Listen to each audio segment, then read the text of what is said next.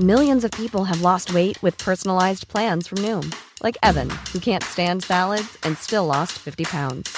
Salads, generally, for most people, are the easy button, right? For me, that wasn't an option. I never really was a salad guy. That's just not who I am. But Noom worked for me. Get your personalized plan today at Noom.com. Real Noom user compensated to provide their story. In four weeks, the typical Noom user can expect to lose one to two pounds per week. Individual results may vary.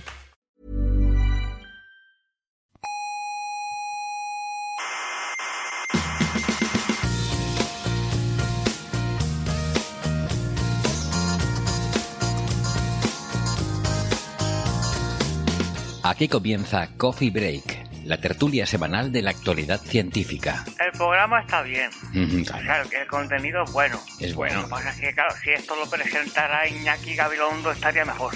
Hombre, O Pepa Bueno, o, o- algún profesional. no, pero está bien como lo hacen ellos también. Sí, no, bien está, pero ¿Pero qué? yo, yo me imagino a Gabilondo hablando de las estrellas y eso y... ¡guau! Eso sí que sería un programa bueno, pero... Pero bueno, es lo que hay, es lo que hay, es lo que hay.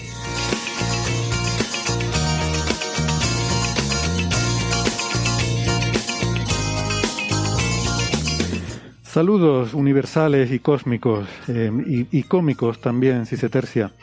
Como cada semana, les damos la bienvenida a nuestra tertulia sobre la actualidad de la ciencia. Les habla Héctor Socas desde el Museo de la Ciencia y el Cosmos de Tenerife, y este es el episodio número 346 de Coffee Break, Señal y Ruido.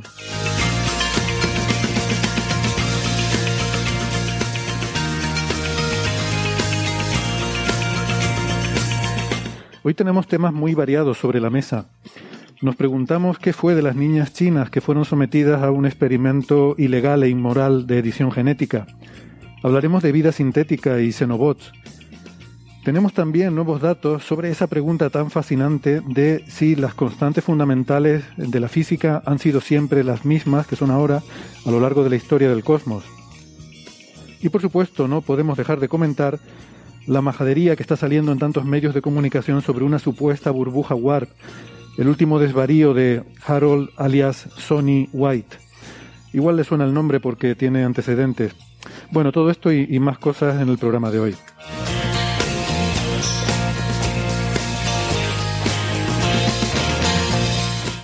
Antes de eso les quiero recordar que además de la radio estamos en muchas plataformas de internet, por ejemplo en iVoox, en Spotify, en Google Podcast, en Apple Podcast, Amazon Music, TuneIn, Lecton, Squid y también en Amautas. No dejen de suscribirse, que no les cuesta nada y así no se pierden ningún episodio. Tenemos una página web porque eh, aquí no nos privamos de nada. La dirección es señalyrruido.com con ñ y todo junto. Y en esa web tienen todos los episodios y todas las referencias de los temas que tratamos cada semana. Estamos en redes sociales, en Facebook, en Twitter y en Instagram. En Facebook está el Club de Fans y pueden contactar con nosotros, que va a ser particularmente importante en estas próximas semanas, a través de, sobre todo, de las redes sociales, que es como más nos gusta, o también en la dirección de correo oyentes arroba señalyrruido.com.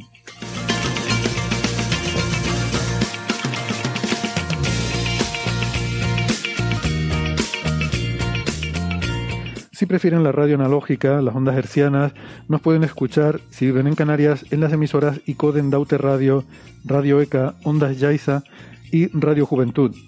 En Madrid, en Onda Pedriza. En Aragón, en Ebro FM. En Málaga, en Radio Estepona. En Galicia, en Cuac FM. Y en Argentina, en Radio Voces de La Rioja y en la FM 99.9 de Mar del Plata.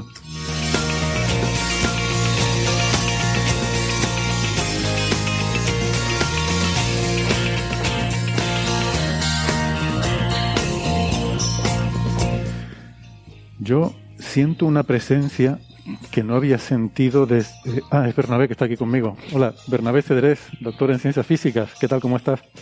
Muchas gracias, Héctor. Me siento muy honrado de estar aquí y créanme creo que eh, y es un honor que no merezco y créanme que sé lo que digo cuando digo que no me lo merezco. Yo no me acordaba ni de mi entradilla. Te, echábamos de menos. Te habíamos ha echado de menos. Es que ha sido tanto tiempo, pero bueno, de todas maneras, como no veo nada, no te veo muy bien porque tengo las gafas y la mascarilla, pues bueno, tampoco considero que te estoy oyendo por la radio y no viéndote en directo. Exactamente. Eh, claro, eh, es que no estoy acostumbrado, había perdido ya la costumbre de, de tener a alguien aquí, eh, aquí al lado mío, ya, ya no recordaba esa sensación de... tener otro, otro ser humano Sí, cerca. sí, yo tampoco recordaba la sensación de tener una merienda dispuesta aquí para todos los invitados de Coffee Break y me encuentro con que no hay nada y es que esto va, esto va peor, o sea, es que esto es tremendo. Yo, yo es que Se he nota- venido aquí pensando que ahora esta cosa ha mejorado con los años, que esto ha crecido, que hay invitados más importantes cada día y me encuentro con que no hay galletitas, Se nota que hace tiempo que no viene. no hay café. Tome, tómese esto como un pedido de sponsors. Sponsor, por favor, atentos, te- tomen nota.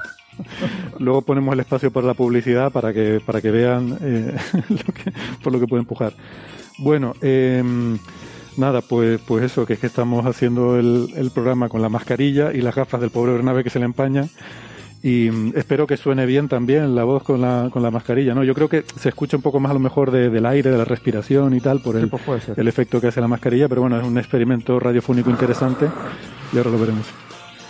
Eso, eso. Ya decía yo que sentía una presencia. Bueno, Cállate, venga, va. vamos a seguir. Eh, esa voz que escuchaban de fondo hace un momento es la de Gastón Giribet, desde Buenos Aires, Argentina. Hola, Gastón. Hola, ¿cómo están todas y todos? Un gusto estar acá. Eh, Gastón es doctor en ciencias físicas, profesor en la Universidad de Buenos Aires. Y Sara Robisco nos está poniendo algo en la cámara, pero no he llegado a verlo. Nos, nos ponía un cartelito con algo escrito. Creo que Bernabé sí lo ha visto, yo, yo me lo perdí. Hola, Sara. Hola. Bienvenida. Sara Robisco es ingeniera informática. ¿Qué, qué es lo que ponía el cartelito? Una Ah, reivindicación. espera que lo pongo. Es, es que nos estamos manifestando. Es una, una reivindicación. ¡Ay! No- ah, vale. Galletas para Bernabé. Bueno, vale. Lo pasaremos a, a la autoridad competente. Transmitiremos esa, el- el- esa reivindicación. Bueno, seguimos con la ronda de presentaciones, que hoy nos vamos a tirar un ratito. En Valencia tenemos a Alberto Aparici, que también vuelve al programa. Hola, Alberto, ¿qué tal? Hola, hola, ¿qué tal? Bueno, no he tardado tanto como Bernabé, ¿eh? No, no se me puede decir tal cosa. Pero muy bien. Eh, bueno, por aquí en, con Valencia con un buen día, un día de sol, no demasiado calor, pero, pero bueno, algo de sol. Así que razonablemente bien, yo contento siempre que hace sol. Gracias. Alberto es doctor en ciencias físicas, es comunicador científico en el Instituto de Física Corpuscular, el IFIC, y hace un montón de cosas en la radio, en la emisora Onda Cero, en programas, el de Juan Ramón Lucas y el de mm, Carlos Alsina.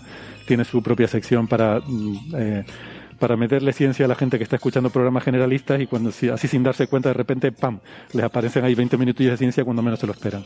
Exacto, Eh, el engaño. El engaño es la principal herramienta del, del divulgador, efectivamente. Exactamente. Otro gran divulgador que nos acompaña es Ignacio Crespo. ¿Qué tal, Ignacio? ¿Cómo estás? Uy, muy bien, ya tenía ganas de volver a estar con vosotros. También, también te echábamos de menos, así que hacía una temporadita que no, no estabas por aquí. Es que vengo de Pascuas a Ramos, pero de verdad que me gusta venir. El problema es encontrar un rato o unas cuantas horas, que es lo que suele durar esto, para dedicar al podcast. No, no, hoy va a ser cortito, ya verás, hoy va a ser cortito. Yo sigo pensando que el problema principal sigue siendo la falta de alimentación a la hora de venir aquí a trabajar. Bueno, el próximo día te lo Alimentación traes. telemática también. Te traes la merienda en un tupper. Sí, claro. Bueno, Ignacio es médico eh, y es director de las secciones de ciencia del diario La Razón. Y tenemos también a Francis Villatoro. Es- se me acabó la musiquita, si quieres la pongo otra vez del principio, pero hoy se nos No te preocupes, está bien, sin musiquita. Hola Francis, ¿qué tal? Pues muy bien, aquí estamos en Málaga. Hoy tenemos un día nubladete, ¿eh? un día así con el cielo gris, así. No hace frío, pero hay humedad en la calle. Así que, bueno, eh, apetece estar aquí dentro en la tertulia tan acompañado y tan arropado con tantos compañeros y amigos. Pues sí, eso, eso es verdad. Eso siempre es el caso, pero más todavía en días fresquitos. Francis es eh, físico, informático, doctor en matemáticas y profesor en la Universidad de Málaga.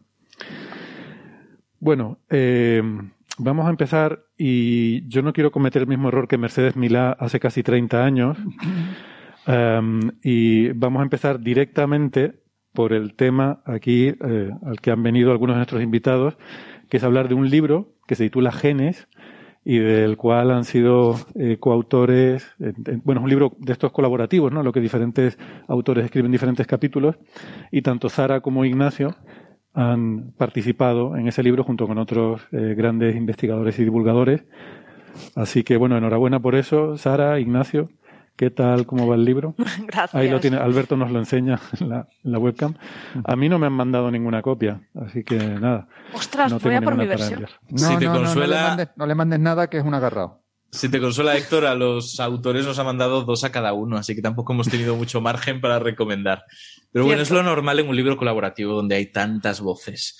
Y también es normal lo siguiente, que nadie diga que miento, yo soy muy sincero desde el principio, es un libro desigual, porque es algo inevitable en un libro tan plural como este. Hay capítulos que en fin, lo siento, simplemente diré que lo siento. Y luego hay capítulos que son muy buenos, que son realmente fantásticos en cuanto al contenido, a cómo están contados, a la perspectiva. Sin ir más lejos, el de eh, Guillermo Peris es muy, muy bueno. Es uno de los mejores que encontramos en el libro. Así que podéis encontrar de todo. Lo más glorioso y casi, casi, no digo yo lo más, pero casi lo más infame. Y es inevitable, porque es mucha gente hablando de un tema complejo y muy diferente.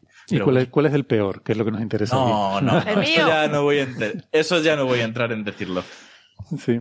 Pero no es el de Sara. Por supuestísimo que no es el de Sara. Esto ya empieza a parecerse a una entrevista a un político, qué bonito. Sí, sí, No, sí, pero sí. Es inevitable. Y ojo, yo, fíjate, es que aquí hay dos temas que me obligan a pedir en parte perdón en el programa de hoy. Esto y el tema de la burbuja, que luego hablaremos de viaje en el tiempo, porque si bien no tiene nada que ver conmigo, nada que ver, en la sección nos colaron esa noticia. La escribió un periodista que no tenía nada que ver con la sección de ciencia, como pasa a veces, y ahí estaba. Y bueno, pues se han hecho las gestiones pertinentes dentro de lo poco que está en mi mano en estos casos, porque no es parte de mi equipo, y que conste que nosotros estábamos al tanto de que estas cosas no eran ciertas. Ya estaba el artículo eh, en contra de este tipo de noticias de hace meses, hace meses. Pero bueno, es inevitable. Entonces, siendo sinceros, lo bueno y lo malo, hay que decirlo todo. Hay señal y ruido en ese libro, ¿no? Sí, sí, sí. Como en todo en la vida. Bueno, y mm, pues nada, ¿qué, qué nos pueden contar? Están ahora precisamente, eh, creo que no- nos habían dicho que no se podían quedar el programa entero porque tienen que ir luego a una presentación, ¿no? O algo así. Una Sí. presentación del libro. Eh, En un ratito, a las 7 de la tarde, estaremos en el Museo Nacional de Ciencias Naturales de Madrid eh, presentando el libro y firmando. Seguramente no, no, pero vamos, vamos a llamar a las cosas por su nombre, en una gala. En Sí. una gala. Pero Exacto. una gala sin traje, ¿no? No como aquella en la que nos colamos, Alberto, en el Euskalduna. Eso me lo tenéis que contar. Ah, y- Íbamos más o menos bien, pero todo el mundo iba muy trajeado y nos sentimos como pulpos en un garaje. En cualquier caso, en- yo creo que hay una cosa que no hemos dicho y que habría que decir, y es que este libro existe gracias a Adrián Villalba, que es un fantástico divulgador que trabaja muy bien en podcast y que ya tiene unos cuantos libros a sus espaldas. En este caso nos ha coordinado de mil maravillas, su trabajo es impecable y su capítulo es muy bueno. Así Mm. que, y eso que por mucho que haya dicho yo, que el libro tiene sus cosas malas, algo inevitable en un libro coral, la mayor parte del libro merece mucho la pena, así que lo recomiendo de verdad, lo recomiendo de forma sincera, no porque yo haya escrito algo ahí. Ah, Hay que decir, por si a alguien le surge algún recelo por el hecho de que Ignacio haya expresado su disconformidad con algo de lo que aparece en el libro, que Ignacio se atreve a criticar hasta a Carl Sagan. Es decir, que. A ver, Bueno, que- pero justificado, yo te puedo dar referencias bibliográficas de todo lo que dije. Sí, sí, lo que quiero decir es que no porque alguien haya sido criticado por Ignacio o porque eh, eh, alguna obra eh, Ignacio haya dicho que tiene sus puntos flacos, quiere decir que no sea consumible. Claro, es más, si siguiéramos ese axioma de que todo lo criticado por Ignacio no debe ser tenido en cuenta, no podríamos tener en cuenta mi crítica porque yo mismo soy el principal criticado por Ignacio Crespo. Claro, y ahí entramos en una paradoja. No, yo creo que en general hay que ser crítico con todo, que no hay cosas maravillosas y cosas horribles, hay intermedios, grises, y hay que saberlos distinguir, sobre todo si nos movemos en este mundo, ya sea produciendo o consumiendo divulgación. Sí. Y hay gente que no se lleva un porcentaje por las ventas, obviamente. Claro. No, yo, yo me- nos llevamos porcentaje. De hecho, no hay anticipo en un libro tan No. coral por eso, porque si no, se, dilu- se diluiría muchísimo. Así que todo lo que en teoría podemos ganar va a ir por ventas y será testimonial. Sí. Yo creo que si os juntamos todo un día y nos vamos a tomar una cervecilla, igual nos da. Igual da para las dos primeras cervezas. Sí. Estaría bien. Pero eso es O para ustedes- comprar galletas a Bernabé. Yo Ah, sí, sí. ahí lo No, pero aprovechando también para decir más cositas sobre el libro. El libro está muy bien editado, creo que es otro de sus fuertes, es muy bonito. Sí. Eh, Tiene además el grosor que a mí me gusta en un libro, es verdad que es porque tiene un gramaje gordo y porque tiene las letras grandes, pero bueno, me gusta, me gusta, es agradable de coger. Y la edición eh, de, de los dibujos, el diseño, está hecho por Cirenia, de Cirenia Sketches, que también hace un trabajo fabuloso, un trabajo muy a mí bueno. me ha gustado mucho. A mí me ha sorprendido porque la portada, gran parte de la portada son iconos que ya existen, ¿no? Como reciclados, por decirlo así. Son de, de Flatai con alguna plataforma de esa manera, pero consigue darles una estética que lo veo y digo, qué maravilla, qué chulo. Me atrae Sí. muchísimo la estética de este libro. Preguntan en el chat que hasta qué hora se gala, pues no lo sabemos. No, pero yo a las ocho y media me iré, sea como sea, así que de siete y media a algo. Yo, esto, oír a Ignacio hablando de que le gusta el libro porque tiene el grosor adecuado y la estética Sí, correcta, me recuerda al chiste de el señor que entra a la librería y pide un libro rojo. Eh, pues, Pero es que de verdad que es muy importante, que lo tenemos muy poco en cuenta. Cómo está maquetado el libro. Pues Esto es fundamental. Pero Sí. también es porque soy muy friki de los libros. ¿No? Y sobre todo porque los libros entran por la vista, o Hombre. entran por comentarios que has leído, o por comentarios boca a boca o por la vista. Es que Efectivamente. un, Si un alguien cambio de tiene carátula duda, mar- e- marca este una libro- diferencia brutal de ventas. Mm. este libro es así como un color blanquecino, ¿no? Un color crema, y quizá un beige, ¿no? Por si alguien... ¿Algún detalle irrelevante más? que Un segundo que voy- a por él, Alberto, voy- que lo tienes delante. Venga, ¿cuál es el número de páginas, Alberto, por favor?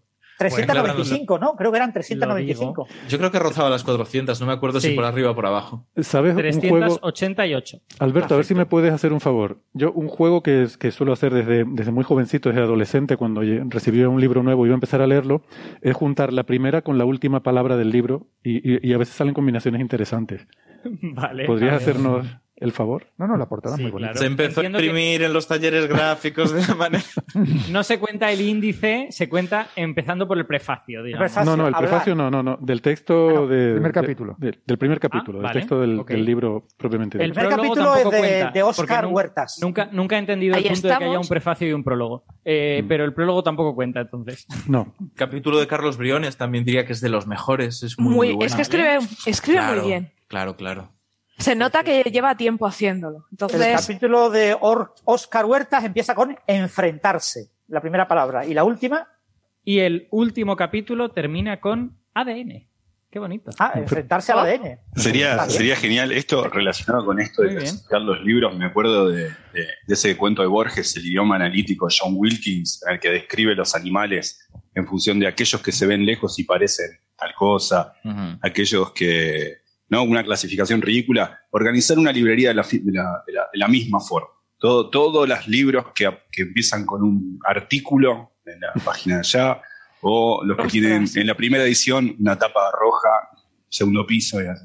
Claro. Esto es un poco. Pero estoy de acuerdo, que- con, estoy de acuerdo con Ignacio. Hay una cosa fetichista, atractiva de los libros. Yo me acuerdo cuando me mudé a Estados Unidos, lo primero que me molestaba era lo fea que son las censiones, que ponen esas letras grandes doradas, ¿no? Y había una reluctancia en comprar un libro y no entendía por qué, era meramente estética, ¿no? Hay una cosa fetichista que es importante entender.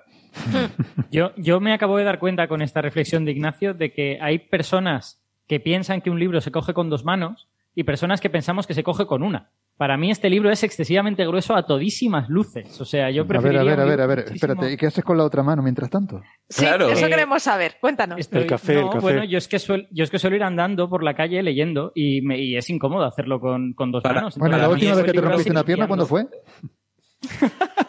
Yo, yo he hecho esto mismo que tú, Alberto, ya, lo sabes. De hecho, llevo Sí. años haciendo esto. Yo iba a la sí. carrera, recuerdo, yo estudié en la Universidad Católica de Valencia, a pesar de que yo no tengo relación con la Iglesia Católica de ningún tipo, soy ateo desde siempre, y recuerdo haber estado leyendo el Corán durante cuarto de carrera, forrado para que nadie lo viera y me preguntara por comodidad, e iba con el Corán con una sola mano por la calle sin ningún problema, leyendo las aleyas. Y, oye, me siento identificado con lo que has Y no dicho, te Alberto. dejaste hombre, un hombre de barba y manos lo fuertes, claramente. Llevaba la barba A ver, muy a ver, larga por Héctor, aquel Héctor, entonces. ¿tú- ¿a qué me has invitado tú hoy aquí? sí, ya, No, ya vamos, lo vamos que a parar esto ya. Solo, pero solo lo quiero decir es que, que ha sido un alivio. de libro que se puede con una sola mano todavía. Sí. Ha sido un alivio eh, que, que explicaras que te referías a que era cuando ibas a estudiar las asignaturas, porque cuando dijiste que ibas leyendo la carrera, pensé quizás que estabas cometiendo alguna temeridad, eh, alguna imprudencia. Eh, te imaginaba ir por la acera corriendo y con el libro en la mano. Bueno, Eso lo hago ahora. Ahora con filosofía no me queda otra que leer por la calle. yo, yo tenía la esperanza de que al, al hablar del libro pues salieran temas profundos sobre cuestiones científicas, de cómo el ADN, que es la arquitectura de la vida, ¿no? pero bueno, ya veo que nos hemos Es ido que la por gente otro. ya sabe eso. Nos hemos ido a, a la postura ideal para leer, que yo opino que sea horizontal, pero Estoy de acuerdo. Reclinado, yo diría un reclinado. Completamente en Te compro 15 grados. A ver, a ver, yo, yo hace tiempo que no vengo, pero yo pensaba que esto era un programa de divulgación científica. Vamos a intentar reconducirlo. Ahora entraremos. ¿tú cómo lees, verdad? Bueno, perdón, perdón, perdón. Me, me he pasado, me he pasado de Esto- acuerdo, perdón. Esto siempre ha sido un cachondeo. ¿Para quién, a quién pretendo engañar? Perdón. Pero ah, sobre el tema que estás diciendo, Héctor, efectivamente es un libro que yo creo que ahonda bastante bien en la naturaleza Sí. del ADN y en sus implicaciones. No se queda solamente en hablar de la bioquímica o de la genética, sino que te dice, ya, ¿y esto qué significa? ¿Cuáles son las implicaciones legales? ¿Cuáles son las implicaciones éticas? ¿Cómo estamos ahora mismo de cerca de un mundo en el que cada uno tenga la capacidad de editar a otro ser humano? Estas cosas se tratan y yo creo que lo hace original, lo hace distinto al típico libro. Y en parte aprovecha, mejor o peor en función de cada caso, nuestras fortalezas y debilidades para que cada uno escriba de lo que más eh, relación tiene. En mi caso, bueno, pues eh, sin duda podían haber cogido a alguien mejor, pero como alguna afinidad tengo ya con la filosofía y la bioética, pues acabo hablando de eso. Por ejemplo, Luis Montolivo habría hecho un capítulo muchísimo mejor, pero es que Luis Montolivo está con sus libros y sus cosas. Así que yo me puse con ello y el mío trata de un tema que luego hablaremos, porque coincide que de hace poco fue, no diré el aniversario, que queda feo, pero sí que se cumplieron tres años de aquel suceso. Sí, yo Ahora en mi caso. La, la palabra correcta es el cumpleaños. Sí. Sí. Pero Sí, ese sí. cumpleaños suena algo festivo. Eh, Sara, ¿qué ibas a decir en tu caso? No, que en mi caso yo creo que está muy bien planteado el libro porque empieza con un buen capítulo que te introduce un poco a el mundo de ADN para las personas que vienen de una zona pues que, que no saben del tema, no os preocupéis, hay un capítulo introductorio que te explica muy bien y con mucho rigor qué es el ADN y todo lo que implica. Y en mi caso, pues obviamente yo no iba a hablar de, de genes y ADN porque no sé del tema. Entonces, ¿de qué hablo? De ciencia de datos y protección de datos. Porque al fin y al cabo, hoy en día tus datos genéticos están ahí. Y hay muchas empresas detrás de estos datos genéticos y yo te explico por qué y qué intereses hay. Y un poco también cómo se ha legalizado este tema, cómo se ha afrontado. Muy bien. Y creo que es de interés. Preguntan por el chat quiénes son los autores aparte de nosotros y Carlos Briones. Yo creo que podríamos igual. nombrarlos rápidamente, ¿no? Da igual. Sí. No sé es irrelevante. Pero bueno, Venga, Eh, pues los nombro yo. Óscar sí, Huertas, Paula Ruiz Hueso, Rosa Porcel, Pedro Morel, Alex Rister-Boix, Víctor García Tagua, Adrián Villalba, Carlos Romá, Guillermo Peri, ya mencionado, Isabel López Calderón, Conchilillo, Ignacio Crespo aquí presente, Ana J. Cáceres, Sara Robisco también presente y finaliza el gran eh, Carlos Briones. Ujú. Ya está Muy bien. listo para presentar los premios Princesa Sí, Asturias. Yo lo veo sí. clarísimamente. Lo veo. Muy bien. Y mm, eh, bueno, pues nada, es un libro que, que es recomendable para todo el mundo, incluso aunque aquellas personas que piensen que a mí, total, esto que me interesa, me da igual, yo no tengo ADN, pues no, pues también le interesa seguro por... Claro, por si eres un que- virus o algo de ARN y dices, ¿esto para qué? ¿y esto para qué? Yo Bueno. doy fe de que, de que se puede llevar con una mano, ¿vale? Los, los de la iglesia del libro en una mano, como yo, eh, pueden comprar este libro. Lo que pasa es que yo a los 25 minutos la mano se me habría cansado ya. Si ya muñeca un poco pesa. La técnica es esta. La técnica para ir con una mano es esta. Ah, pero sí, Sí, se puede no, no, está, perfectamente. está claro que es esa, pero aguanta Claro. más de media hora así. Esa, esa es la cuestión. sin problemas, sin problemas. Además de que tienes la otra mano para turnarte cuando te cansas. No veo ningún Oye, estoy problema. viendo, estoy viendo una oportunidad de negocio para un nuevo, un inventito, un, un adaptador muñeca libro. ¿Verdad? que- Sí, yo lo estoy viendo. De hecho, ya palo estoy libro. empezando. El palo libro. palo selfie, el palo libre. Una- yo lo he visto, una cosa que se cuelga y te, te presenta aquí, pones el libro y Eso me gusta. Pero ¿eh? bueno, para Me libros gusta. que se abren fácilmente, eh, tipo con anillas, es fácil de usar, pero para libros que como este, que es un poco grueso y tienes que Sí. forzar un poco la apertura Eso sí. en ciertas posiciones del libro. En cualquier caso, yo leo muchos libros andando y puedo leer con ambas manos y, y puedo estar hablando una conversación y leyendo y, y se disfruta y es entrenarte y acabas haciéndolo muy bien.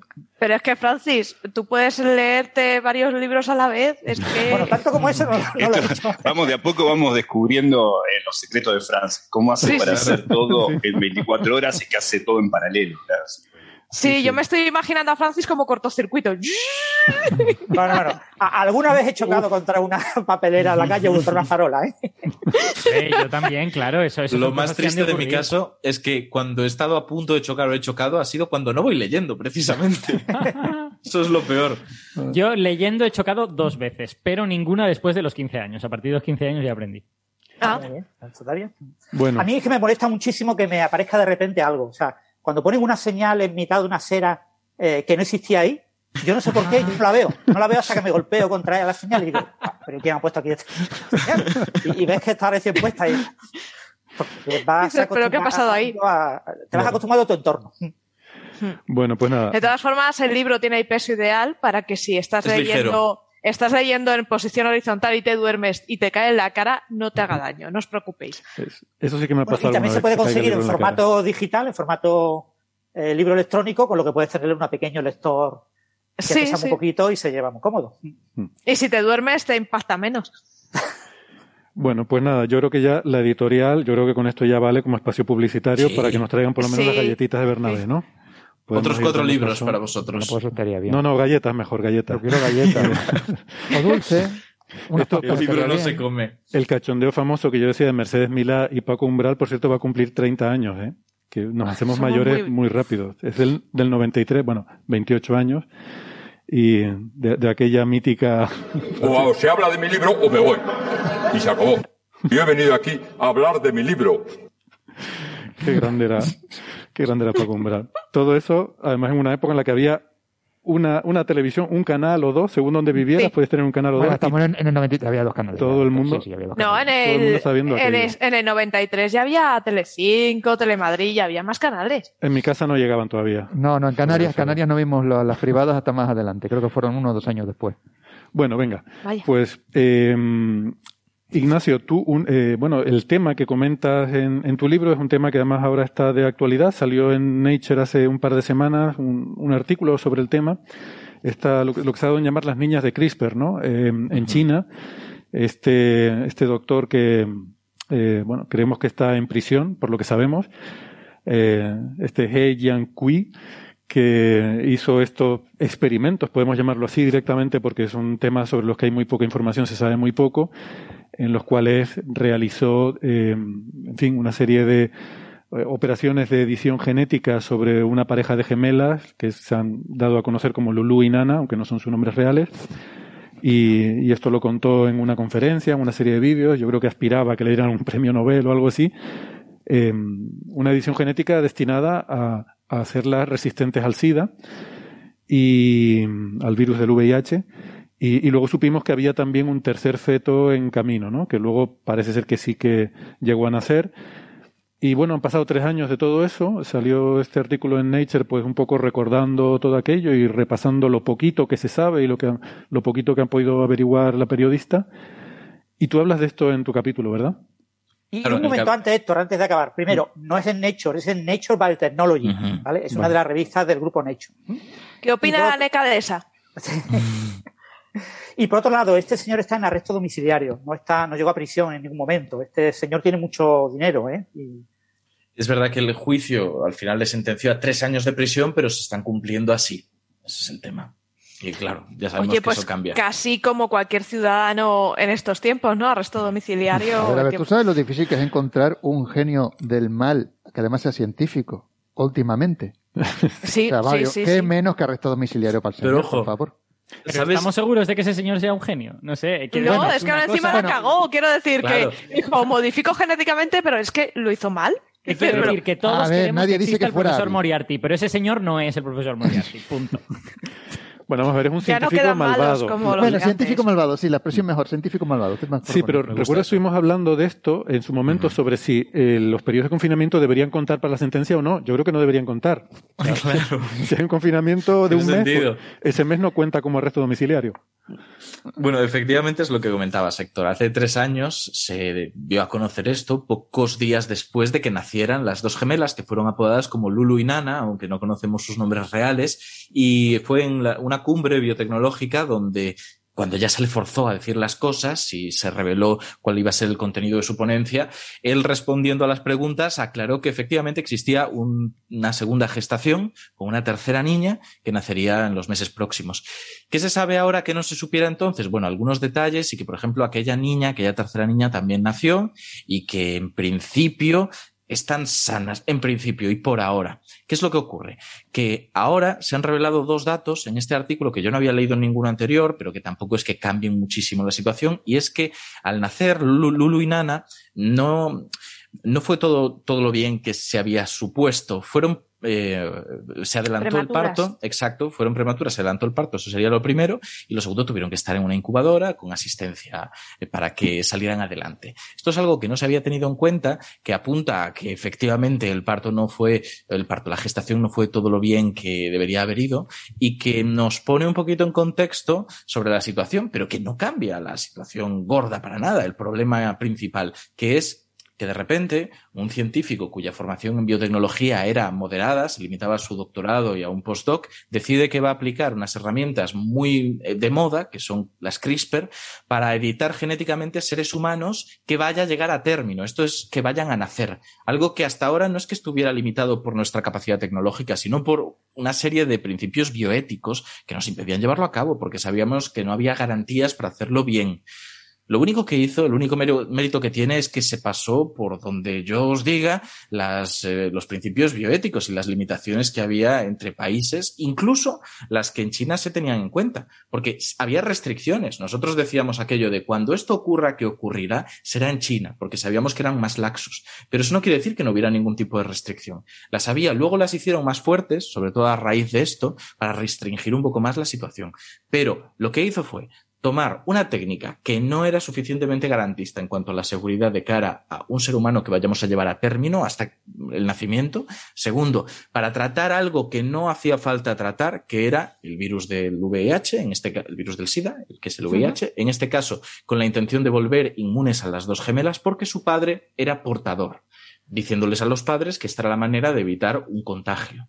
¿Qué estamos eh, teniendo aquí? Un problema de comunicación, porque en una fecundación in vitro normal, que es uno de los, de los procedimientos que hay que hacer para esta técnica, pero que se podrían haber hecho aisladamente y con muchísimo menos riesgos, por no decir casi ninguno, se limpia ya el virus de los espermatozoides del padre, evitando que haya una infección. Así que no había necesidad ninguna. Y los antirretrovirales, que son unos tratamientos que cada vez están más extendidos y que funcionan muy, muy bien, permiten que las personas con VIH vivan perfectamente, con una calidad de vida de una persona que no tenga el virus. De hecho, no tienen SIDA porque no expresan la enfermedad, tienen el virus. Él, él argumentaba, Ignacio, perdona, que eh, se da la situación de que en China hay un estigma social muy grande hacia las personas con el VIH, hacia el ser seropositivo, y que eh, de, de esa manera se, se, se aseguraba que esas niñas iban a estar libres de ese problema social. O sea, como una justificación ya un poco eh, reducción al absurdo total, ¿no? De, de Mm. todo esto.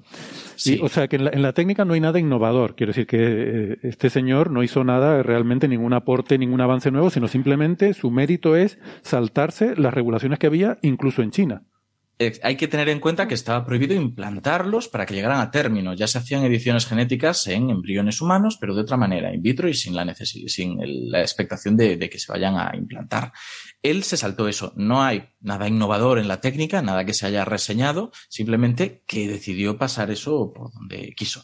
Dicen aquí en el chat si un doctorado y un postdoc son formación científica moderada. Bueno, pues para dedicarla al, al ser humano y tal y como lo conocemos y decidir ponerte al frente de algo que científicos mucho más experimentados que tú y que no solo tienen el doctorado y el postdoc, sino igual 30 años de experiencia en edición genética, pues sí, sí, es poquito, poquito ver, para querer cambiar el ser humano. Yo tengo Y cuatro no- postdocs. Yo tengo cuatro postdocs, además del doctorado, y a mí no se me ocurre editar genéticamente a nadie. Pero, pero tú ya podrías. Tú ya tienes. A ver, no, no, yo creo que no. Oye, una cosa que quería preguntar a la gente que sabe, y es que decían que probablemente las chicas tuvieran mosaicismo. Sí. ¿Eso exactamente qué es y qué podría, qué podría producirle a las niñas a lo largo? Si les está produciendo algo o no, o no les va a producir nada, o directamente es solamente una cosa que tienen y nada más, o, o tiene algún tipo de, genera algún tipo de dificultades o algún tipo de problemas en ella. Puede generar casi todo lo que te imagines, depende de cómo sea. Mosaicismo significa que las células que te conforman no tienen todas el mismo ADN exactamente. Algo que en parte nos pasa a todos porque nuestras células sufren mutaciones de forma independiente. Pero en este caso, hablamos de que en momentos iniciales de la embriogénesis, del desarrollo embrionario de un ser humano, cuando somos pocas células, sufren mutaciones serias que se van a propagar a grupos celulares más grandes, más complejos, que van formando órganos completos. De forma que tu hígado tiene un ADN diferente del el que tiene tu intestino, o tu estómago, o tu cerebro, o partes del mismo órgano. Claro, Esto- es, perdona Ignacio, porque cuando tú haces la edición genética no la haces sobre todas ahora. las células, ¿no? La haces sobre una célula en concreto, esa célula la, la metes ahí y, y que se vaya Mm, reproduciendo. sí, y ¿no? que sea lo que la no quiera en puedes, este caso. no puedes controlar que la edición genética afecte del mismo modo a todas las células, hay un margen de error y por lo tanto es como si estuvieras jugando la lotería cada vez con esos pequeños Hmm. errores. Eso se amplifica después. Y pasa una cosa, que ¿por qué no podemos hacerlo cuando hay solamente una célula? Porque en principio nosotros queremos saber si se ha llevado a cabo bien o mal la edición genética. Eso significa coger alguna de las células editadas y analizarla, lo cual implica destruir la célula. No podemos hacerlo con una sola y quedarnos tranquilo. Podríamos esperar a duplicaciones, pero tiene otra serie de problemas. Esto es una simplificación solamente para que nos entendamos. Y eso significa que con un mosaicismo incontrolado, estamos hablando de mutaciones que no habíamos tenido en cuenta, que pueden afectar a zonas muy sensibles de- del genoma que tengan que ver, por ejemplo, con tu capacidad para reconocer a tus propias células llevando a cabo pues procesos autoinmunes en el futuro, enfermedades que tengan que ver con tu sistema inmunitario atacándose a sí mismo. Este es el tema. Y os puedo garantizar que eso no es bonito, ¿eh? No, No. y sobre lo de la formación insuficiente, porque comentan que para eso toda formación es insuficiente, tengamos en cuenta que la formación de grado de esta persona no está orientada a las ciencias biológicas, no tenía nada que ver con todo esto que se había hecho. Por eso decía estrictamente el doctorado y el postdoc, porque lo que había previo no tenía que ver. Entonces, era especialmente llamativo que justo alguien así se dedicara a algo tan peliagudo, tan, tan riesgoso. Pero lo que decías de la prevalencia Eh, en Ignacio, China- si me dejas, si me dejas que haga un pequeñito comentario en ese sentido, em, para nuestros oyentes que no estén muy familiarizados con la carrera académica, que sepan que una persona que tiene un doctorado es una persona que sabe muchas cosas, ¿vale? Es normalmente sabe mucho más que el humano medio, pero como científico es un niño. Es, es- acaba, acaba prácticamente de salir de la, de la pubertad. Entonces, un postdoc es haberse pasado dos años después de eso. Eres un adolescente, como, como quien dice, como científico. Entonces, esta es, digamos, la vara de medir que estamos usando y yo creo que, que la palabra moderado para este tipo de formación es apropiada. Sí. De, de todas formas, a ver, esto es llamativo, pero es un poco anecdótico. Quiero decir que esto, aunque lo hubiera hecho un premio Nobel, seguiría estando igual de mal. Eh, Efectivamente. Pero yo podría entender un poco más que se lo creyera, que se atreviera. Es un salto gordo esto, eso es muy No, importante. Y, y un punto clave que hay que recordar es que este señor hizo un grado en ingeniería y hizo un doctorado en un departamento de física y astronomía.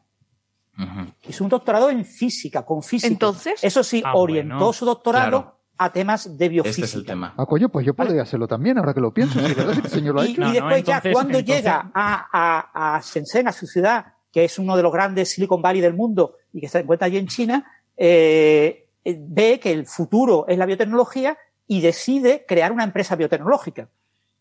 Y Ah, tenía es que millones, Ahora millones de dólares para trabajar en biotecnología. Y entonces lo que hace es, es retornar a Estados Unidos para mejorar su formación en biotecnología. Y después quedó, eh, hizo contactos con grandes especialistas en edición génica. Y entonces tú eres el jefe de la empresa. ¿Vale? O sea, tú puedes contratar a una persona que te haga el, meterte, eh, el, yo qué sé, el insertarte el- estas células del embrión en, en la mujer o, o la misma edición genética de laboratorio, contratas a, a un especialista. Es decir, que no pensemos que este señor lo hizo él solo en su, labo- en Bueno. su casa, en su garaje. Pero Francis, sabemos que mintió, sabemos que la gente que hizo la inseminación, por decirlo de esa manera, que introdujo los embriones, no sabía que habían No sido nada. editados. Exactamente. O sea, Claro. él fue buscando una serie de gente que Exacto. Lo digo por repartir las, las culpas con justicia. Perdona, Exactamente. O sea, Alberto, creo que es que tenía... ¿cómo logras infiltrarte en una clínica de fertilización y hacer esa burrada? O sea, bueno, falsificó algunos certificados, hizo, Pero- bueno, hizo varias cosas. Con- tío, continuemos con esto porque creo que es importante entender los fundamentos. Por otro lado, estaba diciendo Héctor lo de la prevalencia en China, que es mayor de, de infecciones por VIH y que además es un estigma. Es verdad, pero la pregunta es la que tenemos que contestar. ¿Es realmente esta la estrategia para resolverlo? Porque desde luego es distinta a los antirretrovirales, te puede hacer inmune, pero es que ¿Cuánto cuesta hacer esto con un ser humano concreto? Si tú pretendes editar a una pequeña cantidad y esperar a que se propague generación tras generación, desde luego esto no es algo que estemos consiguiendo a corto plazo. Distribuir los antirretrovirales mejor podría ayudar, que además tenemos incluso medicamentos preventivos que podrían ayudar a acotar muchísimo cómo se disemina ese virus. Esa sería una estrategia más rentable. ¿Más rentable para quién? Para la sanidad pública.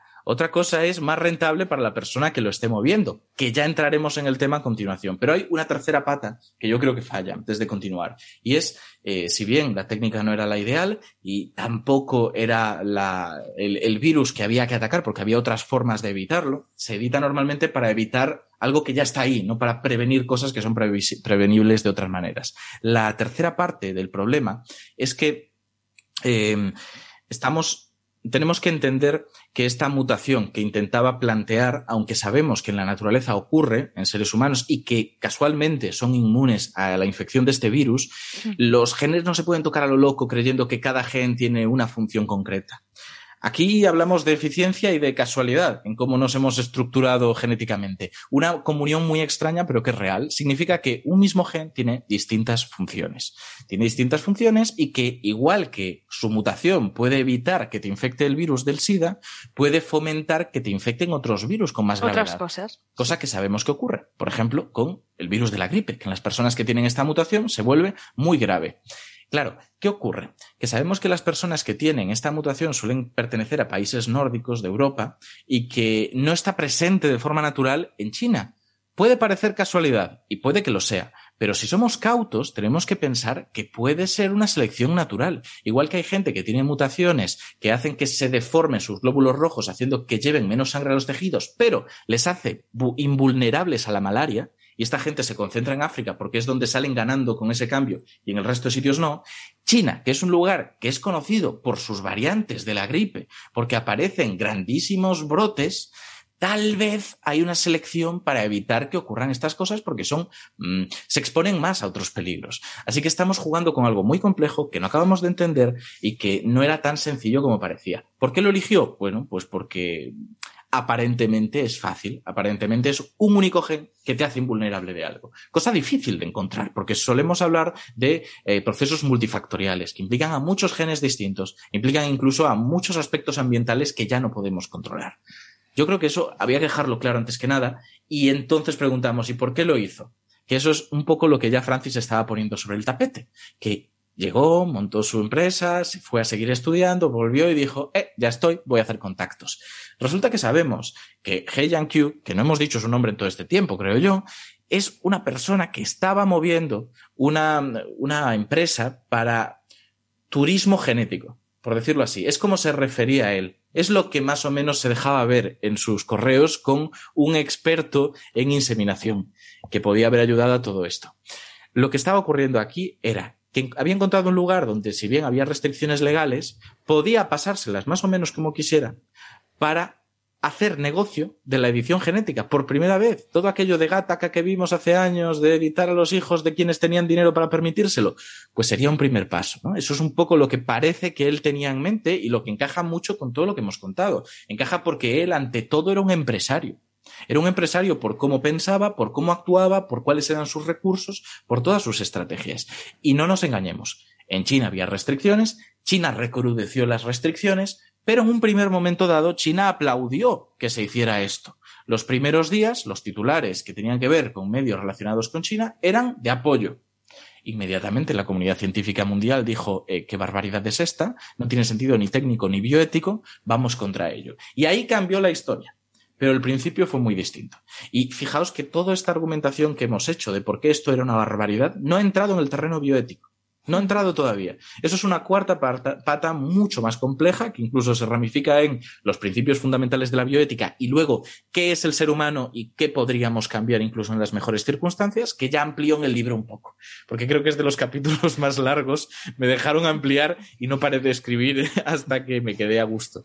Y creo que era un poco lío meterse en eso. Nos hemos quedado en lo tecnológico, que es lo más interesante para aquí, para este foro, pero que sepáis que la justificación es completa, es desde Hmm. todos los ángulos. Cuanto Ignacio, más oigo, más se me parece un malo de James Bond el tipo. ¿eh? Sí, lo sí. es, lo es. Además, todo esto de tener el, la- el montaje separado en diferentes departamentos, diferentes personas que no sabían cada uno el, el proyecto global, sino cada uno solo su parte, eso es muy de malo de película. No, Eso- No, no, es que toda la que tuvo que montar es. Sabía hay- lo que estaba haciendo. Hay un punto clave que muchas veces se olvida cuando se habla de esto, porque estamos pensando en gente, son todos chinos, ¿no?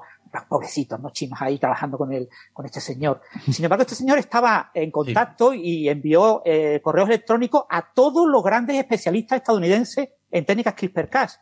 Y muchos de ellos sabían, por lo que le estaba preguntando este señor, que estaba pretendiendo editar genéticamente humanos. Y todos se callaron como zorras. Es, es y que no es así. quisieron, salvo el Church, el único que hizo varias declaraciones diciendo, bueno, es que tampoco, eh, tenemos que pensarlo bien, lo mismo no lo ha hecho tan mal, fue el único que se declaró. El resto se cayó y dijo, yo, yo, a mí no me toquéis, yo de este tema no quiero hablar, porque después mi universidad va a venir contra mí. Pero es que hubo gente que lo ayudó indirectamente desde Estados Unidos, pero Mm. ayudó a este señor a, a- a la barbarie que hizo. Efectivamente envió muchos correos y según a quién contaba una versión u otra. De hecho, por ejemplo, a la cumbre le dijo que eran estudios en ratones y era lo que ellos sabían. Luego se llevaron la sorpresa. Y parecí, algo parecido con los correos, pero sin duda, algunos sí que lo sabían, sabían perfectamente que esto eran humanos y no dijeron nada, lo cual me lleva a una pregunta que yo creo que es conveniente lanzar y es, Vale, ahora mismo hay una unanimidad clara de cara a los medios de que los científicos esto no lo aprueban, que están muy concienciados con la bioética y que no podrían volver a ocurrir las salvajadas que sucedieron a mitad del siglo pasado. Pero esto es antes o después de que empezara a mediatizarse la opinión bioética correcta. ¿Qué pasaría si hubiéramos dejado a cada científico aislado, cada científico de este ámbito aislado, y le hubiéramos preguntado qué opinaban? Y luego que lo justificaran. Porque Eh, este me posiblemente parece- nos me encontraríamos, parece- y ahora te dejo solo un momentito, nos encontraríamos Sí. con que hay un déficit de formación en bioética, un déficit de formación en la parte de la filosofía que se relaciona directamente con la ciencia, para saber cuál es el límite de la tecnología, que la tecnología no es neutra y que está también en nuestras manos decidir cómo se dirige. O sea, este punto que dice Ignacio es crucial. Hay una, si hay un aporte en todo esto, y más allá de lo, de lo oscuro que puede ser asociar esto a la palabra aporte, es el hecho de que haya ocurrido. Porque muchas de estas discusiones eh, quedan en el terreno de lo hipotético, de qué pasaría si. Lo mismo pasa con las pandemias, con una pandemia. ¿no? Uno piensa, ¿qué puede haber de bueno en una pandemia? Nada, pero sí que haya ocurrido eh, nos deja en cara que estas cosas no son elucubraciones potenciales de riesgos futuros con el advenimiento de nueva tecnología, sino que ya ha pasado y eso nos hace, nos hace más cautos. El único aporte que yo puedo ver en esto es que antes, como bien dice Ignacio, alguien podría haber, le hubiese, le hubiese preguntado a la comunidad científica o incluso a los expertos en bioética qué pasaría si esto se diese y hubiese habido una suerte de diferentes eh, perspectivas acerca de cuán probable puede ser, cuán controlados son los lugares, pero el hecho de que haya pasado nos pone en otra dimensión. Eh, lo mismo pasa con la pandemia, ¿no? El hecho de que haya pasado nos pone en otra dimensión. Sino, miren, esto ya no es una hipotética eh, distópica del futuro, sino eh, cosas que un loco eh, de mierda puede hacer fácilmente. Sí, sí. Y por desgracia nos hemos olvidado muy rápido, que es lo que comentaba. Estos fueron tres años, hace tres años solamente. Pensémoslo, tienen tres años estas criaturas, no sabemos qué va a ocurrir. Se ha mantenido en secreto su identidad, eh, los eh, exámenes que se le han hecho, y me parece muy normal eso, pero por otro lado es que no sabemos lo que pueden estar sufriendo, lo que sufrirán en un futuro. Pero esto copó las noticias en un primer momento dado de todo el mundo y a pesar de saberlo, a pesar de saber que estábamos viviendo aquello que nos decían las distopías, hemos pasado por completo. No es que la gente no le dé importancia, es que la gente se ha olvidado. Es que si preguntamos por la calle, incluso los que en aquel momento algo les sonaba, ya no se acuerdan, te miran con sorpresa. Y hablo de gente que incluso pertenece al colectivo de las ciencias de la salud. Es impresionante lo poco concienciados que estamos con lo que ocurre. Porque esto es serio. Esto es un punto de inflexión. Porque tengamos claro que no es el único caso el que se está experimentando con esto, es el que hemos conocido. Ahora habría que ver quién, dónde, cómo, qué justificaciones se impone a sí mismo para cometer tales atrocidades, porque recordemos que en este caso él se creía un mesías. Él en sus vídeos dice abiertamente que cree que, bueno, sí, igual le linchan, pero igual que lincharon a los de la fecundación in vitro en su momento, cuando las necesidades eran totalmente distintas, los riesgos eran completamente dispares, y era otro momento, donde no había los mismos requerimientos y se hacían mal las cosas, pero se podía entender que se hicieran mal. Ahora se ha saltado todos los principios y el consejos que podía haber. De nuevo, se explica más en el libro, porque no quiero que esto parezca deslavazado y sesgado, y en el libro comento precisamente qué diferencias hay con esto, porque no podemos compararlo. Pero él estaba convencido de que venía a cambiar y que igual recibía el Nobel. Exacto, este punto es súper interesante porque eh, lo que dice Ignacio de también pensar qué justificaciones podría tener alguien para hacerlo, porque como dijo Sócrates, ningún hombre es voluntariamente malo. En el momento de hacer el mal, mucha gente cree no estar haciéndolo y va a tener argumentos para convencerse a sí mismos eh, con mayor o menor grado de falacia acerca de que lo que está haciendo es bueno para otra cosa, aunque eso luego sea eh, discutible. Entonces también un poco la perspectiva de, de prevención es pensar ¿qué argumentos, entre comillas, buenos puede tener alguien para querer investigar una cosa así? Mm. Pero eso es muy revelador lo que ha dicho Ignacio de la comparación esa con la, la inseminación in vitro. Eh, creo que era lo que la comparación que ponías, Ignacio, corrígeme Mm, si con me la equivoco. fecundación in vitro, sí. La fecundación in vitro, porque el, eh, hay, o sea, hay dos componentes en todo esto. Hay el componente de tabú, mm, que es más subjetivo, que es más social, que es más cultural. Y luego hay otra parte que es más técnica, que tiene que ver con los riesgos, con la madurez de la técnica, con la necesidad eh, de, de, de hacer ese tratamiento y, de, y de su beneficio, ¿no? La, el- el- la comparación beneficio-riesgo, digamos.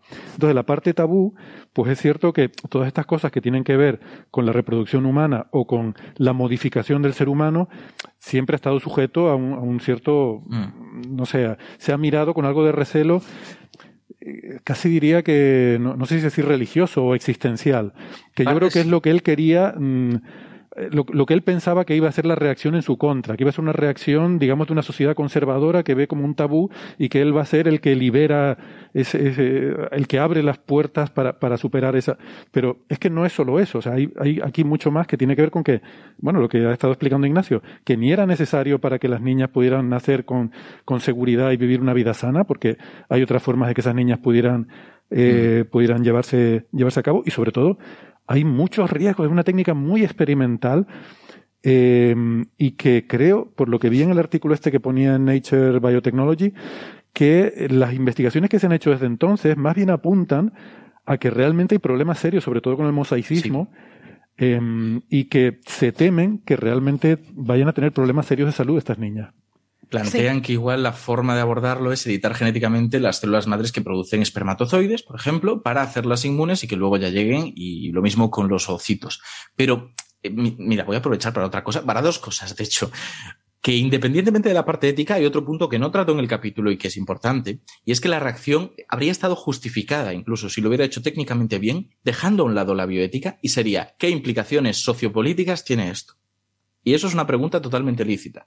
Una pregunta que, si bien no es exclusiva de esto, que cualquier avance tecnológico apuntando a la medicina aumenta la brecha que hay de muchos de estos aspectos, esto sería ya una brecha casi insalvable. Si de repente hacemos posible que se empiece a generar un negocio de la edición genética para grandes fortunas y esto funcionara en algún momento, ojo, porque a ver qué implicaciones tiene esto para toda la humanidad habría que hacerlo con mucho cuidado, pensando muy bien y sabiendo dónde nos estamos metiendo. Y lo otro que iba a decir, comentan por aquí que no entienden cómo se hizo el tema de la inmunidad exactamente. Es que es complejo como para meterse en ello, pero como digo, existe una mutación de un gen que, bueno, un gen, eh, vamos a decir, de una parte del ADN que se relaciona con la capacidad del virus para infectarte cuando esto se expresa en proteínas, que el virus se ancla y entra.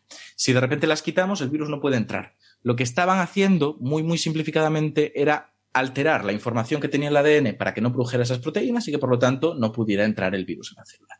Y ojo, porque está aquí la última vuelta, ni siquiera con todos estos problemas que hemos contado y con tanto éticos como técnicos, consiguió lo que quería. Porque sabemos que de las tres niñas, dos solamente tienen parte de su ADN, de las dos copias que hay, alterada, con lo que tendrán células que expresen la proteína y que sean vulnerables al virus. Y la otra, aunque no lo sabemos 100%, sospechamos que también por el tema del mosaicismo, porque solo parte de sus células, puede que incluso una parte casi despreciable, tienen eh, la edición genética. El resto puede que tengan perfectamente la expresión de estas proteínas que permiten que el virus entre. De nuevo, muy simplificado. En el capítulo, en muchas más páginas y mucho más tiempo, si lo echáis leyendo ahora por la tarde, encontraréis algo más ordenado, más explicado, más claro. Pero esta es la idea. Eso es, es que además tú no puedes hacer algo así porque eh, no lo has probado antes. Entonces, ¿qué esperas? ¿Que a la primera te salga? Y vas probando con personas. Estás jorobándole la vida a seres humanos. Pensando que tu experimento va a funcionar a la primera. No, señor. Él decía que probó con ratones y con monos y cuando se empezó a decir era la justificación de muchas personas. Pero vamos a ver, esto ya para el futuro, para quien quiera. Si de repente te enteras de una, edi- de una investigación que se acaba de aplicar en humanos y que te dicen que ellos ya la probaron en, en ratones, en monos y no hay publicaciones al respecto previas y te dicen que fueron ellos mismos quienes lo probaron, desconfía. Porque eso serían investigaciones carísimas por la cantidad de animales de laboratorio y de tiempo remunerando a los investigadores, porque hablaríamos de muchos, muchos años, que es inviable que no se haya publicado nada de eso en ningún momento, que no se haya vertido a la prensa y incluso es difícil que haya sido algo solamente por parte de un investigador, una misma línea de, de- de inversión, o sea, de, de- Es que no de darle encaja. fondos y una universidad. Esto, esto no puede ser. No. Si hubiera salido bien, en monos y ratones hubieran publicado al momento. Igual salió, igual lo hicieron, o sea, incluso en ese caso, ¿eh? Pero, ¿qué- ¿con qué? ¿Con dos monos? ¿Con, con cuatro ratones? ¿De Claro, cuánto no. estamos hablando? ¿Cuánto tiempo estuvieron probándolo? ¿Tuvieron en cuenta el tema de las generaciones? Muchas veces con CRISPR, para evitar el mosaicismo, lo que se hace es se edita y cuando son las células germinales, esto es, los espermatozoides y los óvulos, los que tienen la mutación que te interesa, cruzas a esos individuos para que el descendiente sepas que tiene todas las células con la edición que te interesa. Son esa segunda generación la que utilizas. Así que ya ya- es tiempo extra. Entonces así es estupendo porque ya generamos familias de seres superiores eh, Claro, que, en fin. que va estupendamente con el argumento que ponía antes Ignacio. Esto tiene tantos problemas. Creo, Rapidito. creo que Todos. sí, solo creo que ya se ha comentado antes, pero yo creo que aquí directamente el principal problema que hay, y yo creo que es una violación muy grave del código ético de cualquier médico, es que el tipo llevó a cabo una operación médica no necesaria.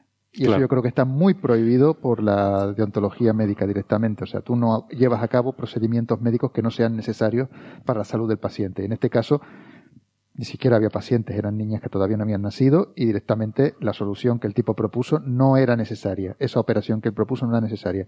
Partiendo de ahí, todo lo demás, Sí. ya directamente. Eso es así. Muy bien. Efectivamente. Venga, pues, pues ya llegando a, a esta conclusión, vamos a hacer una pausita y eh, aprovechamos para despedirnos de los oyentes que nos están escuchando por la radio, recordándoles como siempre que seguiremos en el podcast con más temas que si quieren seguir la conversación, que nos escuchen en internet. Si no, pues nos despedimos ya hasta la próxima semana. Venga, hasta luego. Un besito, chao. Chao, Y he chao. venido aquí a hablar de mi libro.